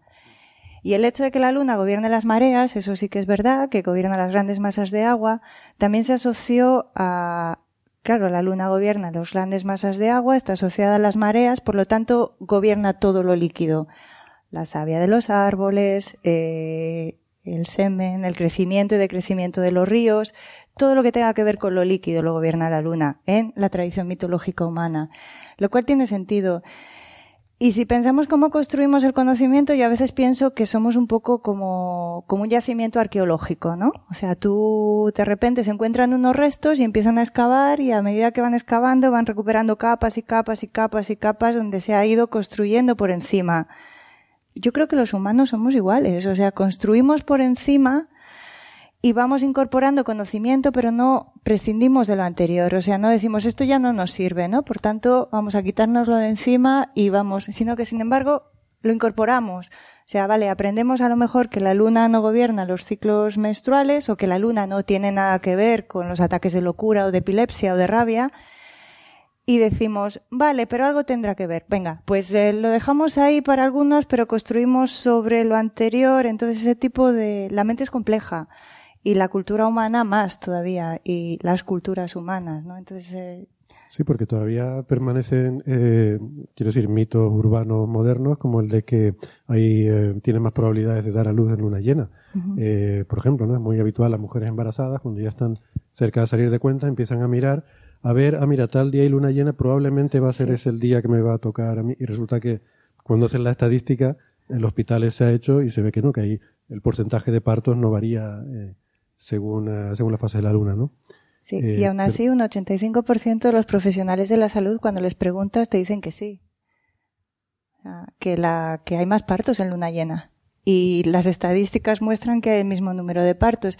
Eso dice mucho de, creo, de los seres humanos. Si creemos que creer algo, todo lo que veamos, sea encaje o no, en lo que queremos creer, va a encajar. O sea, porque el resto no lo vamos a ver. Eso es muy, muy del funcionamiento del cerebro, ¿no? Es Que tampoco entendemos muy bien cómo funciona. El sesgo de confirmación, ¿no? Eso es. O sea, que tú los datos que confirman la teoría que tienes, los recuerdas, los incorporas, y los otros, pues, no, le, no les haces caso. Eso es. Pasa con, con todo en la vida, ¿no? Eh, cuando uno va caminando por la calle y se apaga una farola, dice, uy, qué mal rollo, se ha apagado una farola justo cuando yo estaba pasando. Pero a lo mejor ayer ibas pasando y se encendió una farola y ni te diste cuenta, no le prestaste atención. Eso es. Otro mito importante con la luna es la de los, eh, la de los lobos y los hombres lobos, ¿no? ¿Ah, ¿Es Y un no- mito? Sí. no, por ejemplo, el pensar que los lobos le ladran a la luna. Los lobos ladran, uy, los lobos aullan, no ladran, aullan. sea, aullan siempre eh, porque es su manera de comunicarse. Lo que pasa que, te- o sea, todos si pensamos en un lobo, asociamos un lobo aullando a la luna llena, ¿no? Los lobos aullan siempre, haya luna llena o no. Vale, vale, interesante. ¿Puede ser que eso tenga que ver con que la gente antes pasaba más tiempo fuera de noche cuando había luna llena? eh, era más agradable estar fuera o era más factible estar fuera eh, de noche. Entonces oían a los lobos aullar y asociaban la luna llena con, con el aullido del lobo. No sé, se me ocurre. El, el origen, lo he rastreado un poco, el origen del mito, y, y en la primera mención a la aparición del hombre lobo no aparece la luna, en absoluto. La historia es, eh, es, muy, es muy divertida. Es un señor que se encuentra un soldado y, y ese soldado de repente, en este orden, primero se desnuda, luego orina y luego se convierte en hombre lobo. Eh, no se menciona la luna llena en ningún momento ni ninguna referencia a la luna. Es bastante después, en el siglo XV, donde aparece la primera mención a la asociación entre el hombre lobo y la, y la luna llena. Y fue simplemente alguien que se lo inventó. Y parece que tiene que ver con, con el hecho de que no se, se desconocían completamente cuál era el origen de los ataques de rabia. Entonces, eh, empezaron a aparecer seres humanos que se contagiaban de rabia, como no se entendía muy bien qué les ocurría y no hay nada, creo, que a los seres humanos nos dé más miedo que, que el convertirnos en salvajes. Entonces, eh, esa asociación de repente se le puso a la luna, pero, pero eran gente que simplemente contraía la rabia. Eh, bueno, vamos viendo ¿no? que con estas historias y otras que em, una cosa que sí que nos da el método científico es que efectivamente nos sustituye unas historias por otras, pero nos quita un poco los miedos, ¿no? Quiero decir que em, para mí uno de las grandes de los grandes logros de la ciencia en general y de la astronomía en particular es em, ir alejando de nosotros eh, la superstición, los demonios y las influencias malignas que aterraban a, a nuestros antepasados. Eh, es decir, ya hay suficientes cosas reales en el mundo para tenerles miedo, como para encima estarse preocupando también de otras imaginarias, ¿no? Pero de alguna forma el ser humano es capaz de inventar eh, de forma incesante eh, cosas terribles, amenazadoras y, y- que, y que asustan mucho. Eh, entonces, em, creo que es muy importante resaltar que uno de, las- de los avances más importantes que hace la humanidad al aplicar el método científico y una perspectiva racional em, es el quitarnos miedo a cosas, eh, en este caso sobre todo cosas procedentes del cielo. ¿no? Eh, y muchos de los mitos que, que vemos que nos está contando Eva y de las cosas que se hablan en el libro tiene que ver con eso, supongo. ¿no? Sí, yo creo que uno de los instrumentos de poder más eficaces es el miedo. O sea, y lo han utilizado a lo largo de la historia los poderosos siempre y lo siguen utilizando. O sea, no tenemos nada más que mirar un poquito las noticias, ¿no? O sea, se asusta primero, se asusta primero para intentar controlar, porque el miedo es un instinto básico que nos, que nos domina, ¿no? Entonces, a yo pensando, mirando un poco atrás, ahora nos dan mucho miedo cosas que, que, pues que todavía no entendemos. O sea, el entender no quiere decir que nos despojemos completamente del miedo, pero por ejemplo los eclipses. Tenía que ser terrorífico cuando pensaban que, que aquello lo provocaba uno- un dios maligno, ¿no? Que, que de repente estaba ahí lanzando pestes y, y cosas feas a la humanidad. O sea, ahora sabemos que, que lo que nosotros hacemos no tiene nada que ver con que ocurra o no ocurra un eclipse o una inundación. Bueno, ahora sí porque estamos cambiando el clima, ¿no? O sea, que las inundaciones sí que tienen, que tienen que ver con lo que estamos haciendo nosotros. Pero no es un Dios o Diosa todopoderoso que nos esté apuntando con el dedo diciendo, pues esto lo estáis haciendo mal, ¿no? Lo estamos haciendo nosotros mismos y sabemos cuál es el origen. Otra cosa es que hagamos algo al respecto, ¿no? Pero dicho esto, también la imaginación humana es un arma, un arma muy poderosa y la, voy a poner esta imaginación humana porque a mí por un lado me hace mucha gracia que lo primero, eh, que el primer objeto que lancemos a la luna sea un proyectil, ¿no? O sea, creo que se di- dice mucho de nosotros y que la quedemos eh, y que la demos, la que quedemos tuerta. Esta es una de las primeras películas en la historia del cine. Méliès le construye un, cañón basándose en, el, en la novela de Verne, construye un cañón gigante para lanzarle un proyectil a la luna. ¿De dónde surge? No sé si, si han leído la historia, pero también es bastante divertida porque tiene mucho sarcasmo y, y simplemente ocurre porque fundan una, una asociación de, de gente que se dedica a lanzar proyectiles en época de guerra y no tienen absolutamente nada que hacer en época de paz. Entonces el presidente del, del Gun Club decide que pues vamos a mantener a esta gente ocupada, a sus desmembrados miembros, porque estaban todos eh, tullidos a, causa de los accidentes con proyectiles, y dice vamos a lanzarle un proyectil a la luna. Entonces le lanzan un proyectil a la luna, que es el, el que vemos aquí en esta historia, y... Que, hay un fotograma también puesto ahí, no sé si se han fijado, la entrada de este salón, eh, está detrás de la cabina, o sea, desde aquí no se ve bien por qué está detrás de la cabina, pero hay justo un, un fotograma, bueno, similar a este de la película. Hay quien afirma que la historia de la aeronáutica, que es la primera de las, de las ciencias que se basa en una forma de arte, que es el cine. Y parte de razón tiene. ¿Y de dónde viene la conexión? La conexión viene, esta es una de las primeras películas de la, de la historia del cine. Se lanza un proyectil a la luna, que es una bala de cañón. Llega un, eh, uno de los padres de la aeronáutica, un ruso que se llamaba Tchaikovsky, y lo que hace, que está obsesionado con la historia de, de Verne, dice, voy a calcular qué longitud tiene que tener un cañón para poder lanzarle un proyectil a la luna. Y se da cuenta que el cañón tiene que ser tan largo y cualquier cosa que metan en el cañón tiene que estar acelerado a tal, a tal aceleración, valga la redundancia, que destruiría completamente lo que, lo que hay dentro, dentro del cañón. Entonces se pone a calcular qué tipo de, qué tipo de instrumento habría que construir para, para poder escapar de la gravedad terrestre. Entonces, es uno de los padres de la aeronáutica. Otro, que era Obert, un alemán, el que fue el, el tutor de von Braun, el que fue administrador de NASA, está tan obsesionado con la novela de Verne que se la sabía de memoria. O sea, absolutamente de memoria. Y, y es el segundo padre considerado de, de la aeronáutica, porque fueron padres todos, ¿no? O sea. Y, y, creo que es así, o sea, que, que en realidad eh, la aeronáutica y el pensar en, en salir de la, de la Tierra, en lanzar un proyectil a la Luna, surge, surge de una forma de arte, surge de una novela que a su vez estaba basada en una novela de Julio Verne, de, hoy perdón, de, de Edgar Allan Poe, en un cuento de Edgar Allan Poe, que Edgar Allan Poe se basó a su vez en un atlas eh, astronómico que publicó John Herschel, en Estados Unidos. O sea, así que así se van construyendo las historias y así vamos, eh, vamos pasando de, de lanzarla una bala de cañón a la pobre. Al otro ojo, por cierto, al otro ojo le atizamos con Luna 2, una sonda, una sonda soviética. o sea, no habíamos puesto los pies y ya la habíamos dejado tuerta, ¿no? Pero creo que así somos un poco los humanos, ¿no? Eh, me, antes, cuando estábamos charlando, antes de, empezar esta, eh, esta tertulia, me estabas comentando sobre la historia de Edgar Allan Poe, eh, que era muy aficionado a la astronomía, eh, era un hombre que tenía conocimientos muy, vamos, prácticamente de los últimos avances de la época, y, bueno, me estabas contando una historia interesante que me gustaría pedirte que, la, que la cuentes también ahora aquí. Bueno, Edgar Allan Poe escribe un, basado en este tratado de astronomía de John Herschel, se empieza a inventar una historia acerca de un holandés que viaja en globo a la Luna.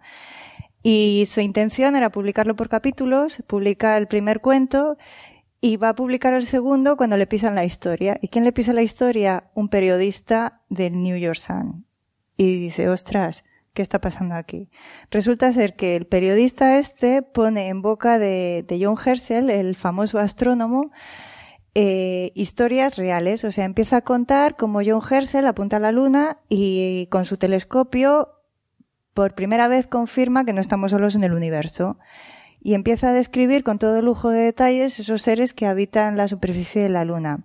Eran seres con alas de murciélago, había cascadas de diamantes, eh, ríos Pero eran cristalinos. Como hombres, ¿no? Eran como hombres. Eran como hombres con alas de murciélago. Con alas de murciélago. Había, había unicornios, había vegetación y, y, de hecho empieza a describir también como aquello era, eso es un mundo fascinante, hay fornicación pública, no la describe en detalle porque era un periódico de, de tirada, de tirada grande. Pero, pero esa es la historia que el periodista pone en boca de John Herschel, que era un astrónomo profesional, y más de la mitad de, la ciudad de Nueva York se cree que eso es cierto. O sea, que aquello que hizo Wells en la radio, decir que no fue la primera vez, se hizo antes en, por escrito y con la luna. Justamente por eso eh, quería sacar esta historia, ¿no? Porque vemos otro nuevo caso en el que esa historia que conocemos de Marte, ¿no? En la que un periodista cuenta una historia de ficción que se transmite a la sociedad como algo que está ocurriendo realmente, esto ya había ocurrido antes con la Luna. De hecho, el periódico nunca se retractó de la historia. O sea, nunca dijo que aquello era falso. Lo cual es, es bastante... Creo que hay algo con los periódicos que llevan San en el nombre. De verdad. Hay, hay, algo que... Sí. Pero, de hecho, Edgar Allan Poe quiso vengarse, a pesar de que admiró durante toda su vida aquel, aquel periodista que se la coló de verdad a toda la ciudad y, y a medio mundo, ¿eh? Porque solo Solo se supo que la historia era falsa cuando alguien desde Nueva York escribió una carta a su tía que vivía en Holanda, la tía de John Herschel, y le dijo, pero mira lo que está pasando en Estados Unidos. Y él dijo que yo estoy viendo qué. ¿Sabes? Entonces a partir de ahí se, se deshizo un poco la madeja, pero tardó meses y se hizo, y se, vamos, o sea, que recorrió medio mundo. O sea, Edgar Allan. Hemos, perdón, hemos repasado todos los problemas actuales de los científicos con los medios de comunicación y la sociedad. Hemos hablado de científicos que ven más de lo que realmente hay. Eso es. Hemos hablado de científicos en los cuales los medios de comunicación ponen palabras en su boca que no corresponden con lo que es. Y de, y, bueno, y de científicos que ven seres por ahí que no, que no existen. ¿no? O sea, que yo creo que la cosa tampoco ha cambiado tanto. Sí, sí. No, yo creo que no. De hecho, volvemos a pensar que la Tierra es plana, como pensaban los antes de los griegos, ¿no? Sí, sí. Bueno, yo no sé, eh, tampoco nos queda tanto tiempo y yo me siento un poco mal porque me parece que estoy aquí acaparando la conversación y acaparando a Eva, ¿no? Y me gustaría también darles la oportunidad, cualquiera que quiera preguntar, ya, ya se lo dije al principio, pueden preguntar cuando quisieran, pero quizás, no sé, si les animo un poco, pues a lo mejor... Eh... En primer lugar, me gustaría, me gustaría saber si hay alguna, alguna mujer en la sala que quiera hacer alguna pregunta, por favor. Que si no voy a quedar mal. Ah, mira, Diana. Hola. Déjame que repita la pregunta. Eh, pregunta Diana que si eh, es cierto eh, que solo podemos ver una cara de la luna y que en caso de serlo, si la otra cara suponemos que puede ser igual o parecida a la que vemos. solo podíamos ver un lado de la luna antes de enviar sondas. ahora ya hemos visto lo que hay al otro lado, ¿no? Y el hecho de que solo podamos ver una cara de la Luna tiene que ver con cómo, cómo los cuerpos gravitatorios se, ajustan su velocidad de rotación por interacción gravitatoria con la velocidad orbital. O sea, tiene que ver con las fuerzas de marea. Eh, lo más fascinante de ambas caras de la Luna es que son diferentes. Y todavía no sabemos por qué. Y eso es bueno, porque tenemos más cosas que hacer. eh, por cierto, la primera, la primera misión humana que logra aterrizar con éxito en la cara oculta de la Luna ha sido una sonda que lo ha hecho este año, una sonda de la Agencia Espacial China. Y, y, es una misión desde todos los puntos de vista fascinante. O sea, el hecho de que sea tan difícil aterrizar en la cara oculta es simplemente porque, claro, como están al otro lado no nos llega la señal. Entonces, cualquier misión robótica necesitamos controlarla. O sea, el mando a distancia, si tú pones algo delante, no, no llega la señal. No puedes cambiar de canal. Pues lo mismo. Entonces, hay que colocar otro satélite para que refleje la señal y podamos, eh, y podamos conectarnos con esas eh, naves. A pesar de lo que se dice, las agencias espaciales siempre cooperan. O sea, la Agencia Espacial China tiene instrumentos alemanes en, por ejemplo, aparte de, de otras nacionalidades, también otro japonés, en esta sonda, en la sonda Chang'e. O sea, que muchas veces se dice, no, es que los chinos, tal. Pues, no, los chinos sí, o sea, son los que han liderado la misión, pero también hay sondas de otros, o sea, hay instrumentación de otros, de otros países en esa, en esa misión. No sé si me he explicado bien. ¿Alguna sí. otra pregunta? Sí, por aquí. La, la, pregunta es que, ¿en qué es diferente la otra cara de la luna? Es diferente en el grosor de la corteza, por ejemplo. Una cara tiene una corteza más gruesa que la otra. Y es diferente en el número de, de, cráteres de impacto que hay en la cara que vemos frente a la cara que no vemos. Y no entendemos muy bien por qué, porque en principio están a la misma distancia.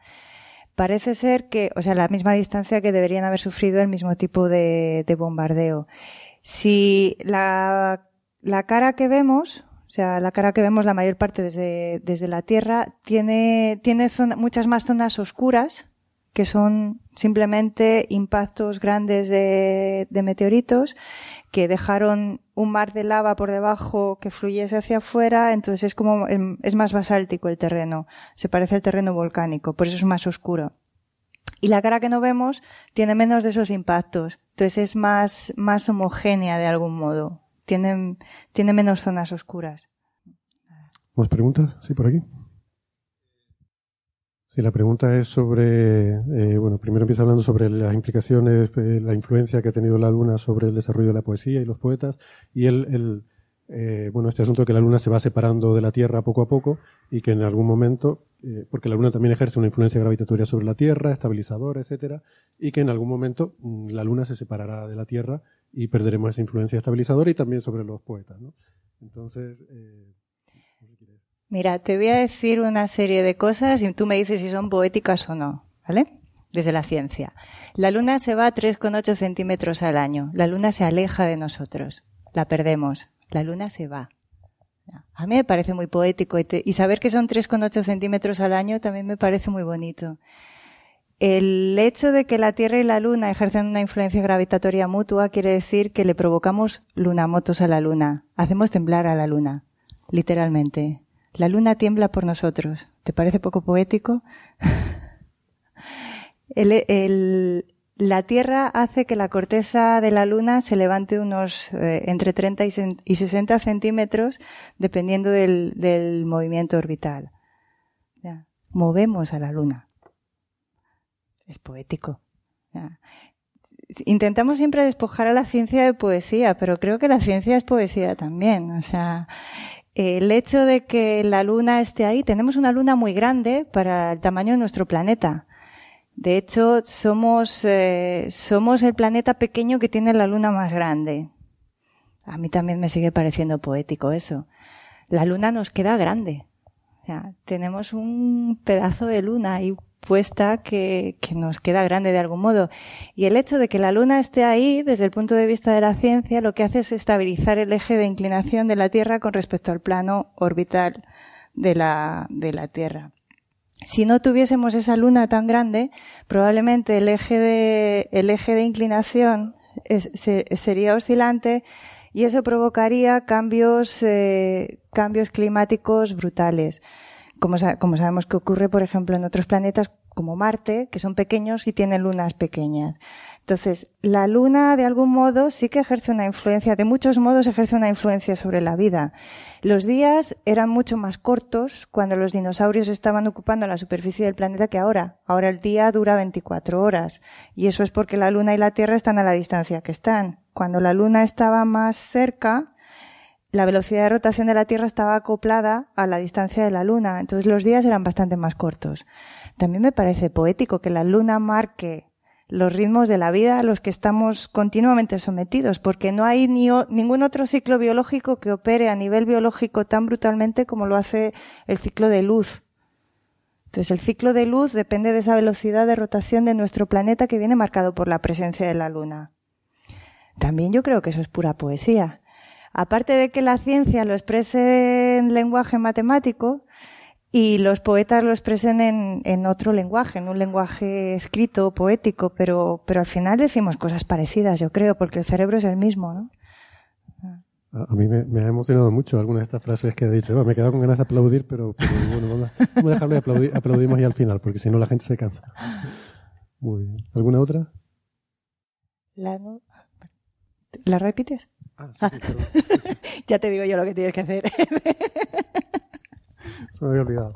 Eh, sí, la, pregunta es, bueno, sobre todos estos ciclos que son debidos a, los movimientos de rotación y de giro de la Luna, la Tierra y el Sol, y si al final, si hay alguna, la, pregunta final es si hay alguna relación entre eh, esos movimientos de rotación de la Luna y el Sol, si, se influyen eh, mutuamente en esos movimientos de rotación. Sí, esto es un baile a tres. O sea, cuando pensamos en la luna y la, Tierra, la luna, la luna la da vueltas. Y estos dos dan vueltas al sol, ¿no? Entonces, eh, un baile a tres quiere decir que, que todos están sometidos a su influencia gravitatoria mutua. Y además tenemos a Júpiter ahí fuera, que es un pedazo también de, de cuerpo gravitatorio que también ejerce su influencia. Entonces, cuando pensamos que, por ejemplo, que las mareas solo tienen influencia de la Luna, no, el Sol también ejerce una influencia en, las masas de agua sobre la superficie de nuestro planeta. Lo que pasa que para que sean más grandes tienen que estar alineados. En estas, estas son, esta, esta es la Luna, ¿eh? Esta es la Tierra y este es el Sol. Entonces, el Sol, la Luna y la Tierra, cuando están alineados, tenemos los máximos, por ejemplo, en las fuerzas de marea, en este eje. Cuando están así, en esta dirección, tenemos los mínimos en las fuerzas de marea, porque se compensan de algún modo mutuamente. Pero no se compensan hasta el punto que son iguales la una y la otra. Y, por ejemplo, una teoría que a mí me parece preciosa y fascinante, que también nos proporciona la ciencia, de momento, que podemos cambiarla si encontramos más evidencia de que no es así, es el hecho a, eh, se debe, por ejemplo, a esa influencia mutua de los tres cuerpos, el Sol, la Luna, en, la, en las grandes masas de agua de nuestro planeta, que quiere que, que explica cómo, por ejemplo, salimos del mar como seres vivos. O sea, no ya nosotros mismos, sino los que salieron del mar, que eran unos peces, que empezaron a poder apoyarse sobre sus aletas delanteras. Esos peces, que ya empezaban a poder soportar peso, eh, salieron, de, salieron del mar porque el, hecho de que estas fuerzas gravitatorias no sean iguales los dejaba atrapados en pozas, en pozas de, de agua, que al subir la marea, cuando estaban los tres alineados, y al bajar la marea, cuando estaban formando un ángulo de 45 grados, el agua no llegaba siempre al mismo nivel. Entonces se quedaban atrapados en pozas. Y los que se quedaban atrapados en pozas y empezaron a tener la capacidad de apoyarse y salir, eran los que lograban sobrevivir. Y los que no, pues pues sobrevivieron en el fondo del mar. Pero nosotros somos los descendientes porque tenemos los mismos huesitos en las manos que esos peces que empezaron a poder apoyarse y a coger peso eh, sobre sus aletas delanteras. Y eso es influencia de la luna también. El hecho de que el nivel del agua no llegue siempre al mismo lugar eh, cuando hay diferentes mareas hizo eso, que esos, que esos pececitos tuvieran por necesidad, por pura supervivencia, que, que, llegara a la poza que, que, sí que tenía, que estaba más cerca del mar, ¿no? Cuando se asfixiaban. Eso es una de las consecuencias de ese, de ese baile a tres, ¿no? O sea, que no solo bailamos con la luna como planeta, sino que bailamos también con, con el sol. Todo está conectado al final ahí en el espacio. Bueno, muy bien, pues eh, fascinante. De verdad, muchas gracias, Eva. Eh, ha sido un placer tenerte, me lo he pasado muy bien, he aprendido muchísimo. Eh, ya saben el libro, Las mil caras de la luna, de Eva Villaver. un aplauso para Eva.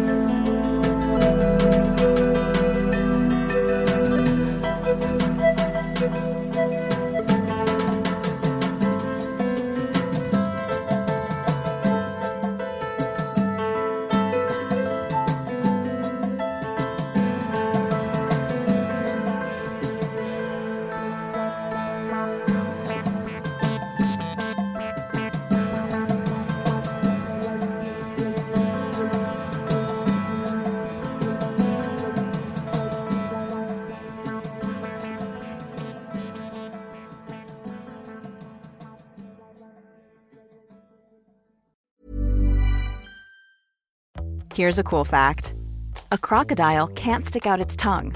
Another cool fact you can get short term health insurance for a month or just under a year in some states. United Healthcare short term insurance plans are designed for people who are between jobs, coming off their parents' plan, or turning a side hustle into a full time gig. Underwritten by Golden Rule Insurance Company, they offer flexible, budget friendly coverage with access to a nationwide network of doctors and hospitals. Get more cool facts about United Healthcare short term plans at uh1.com.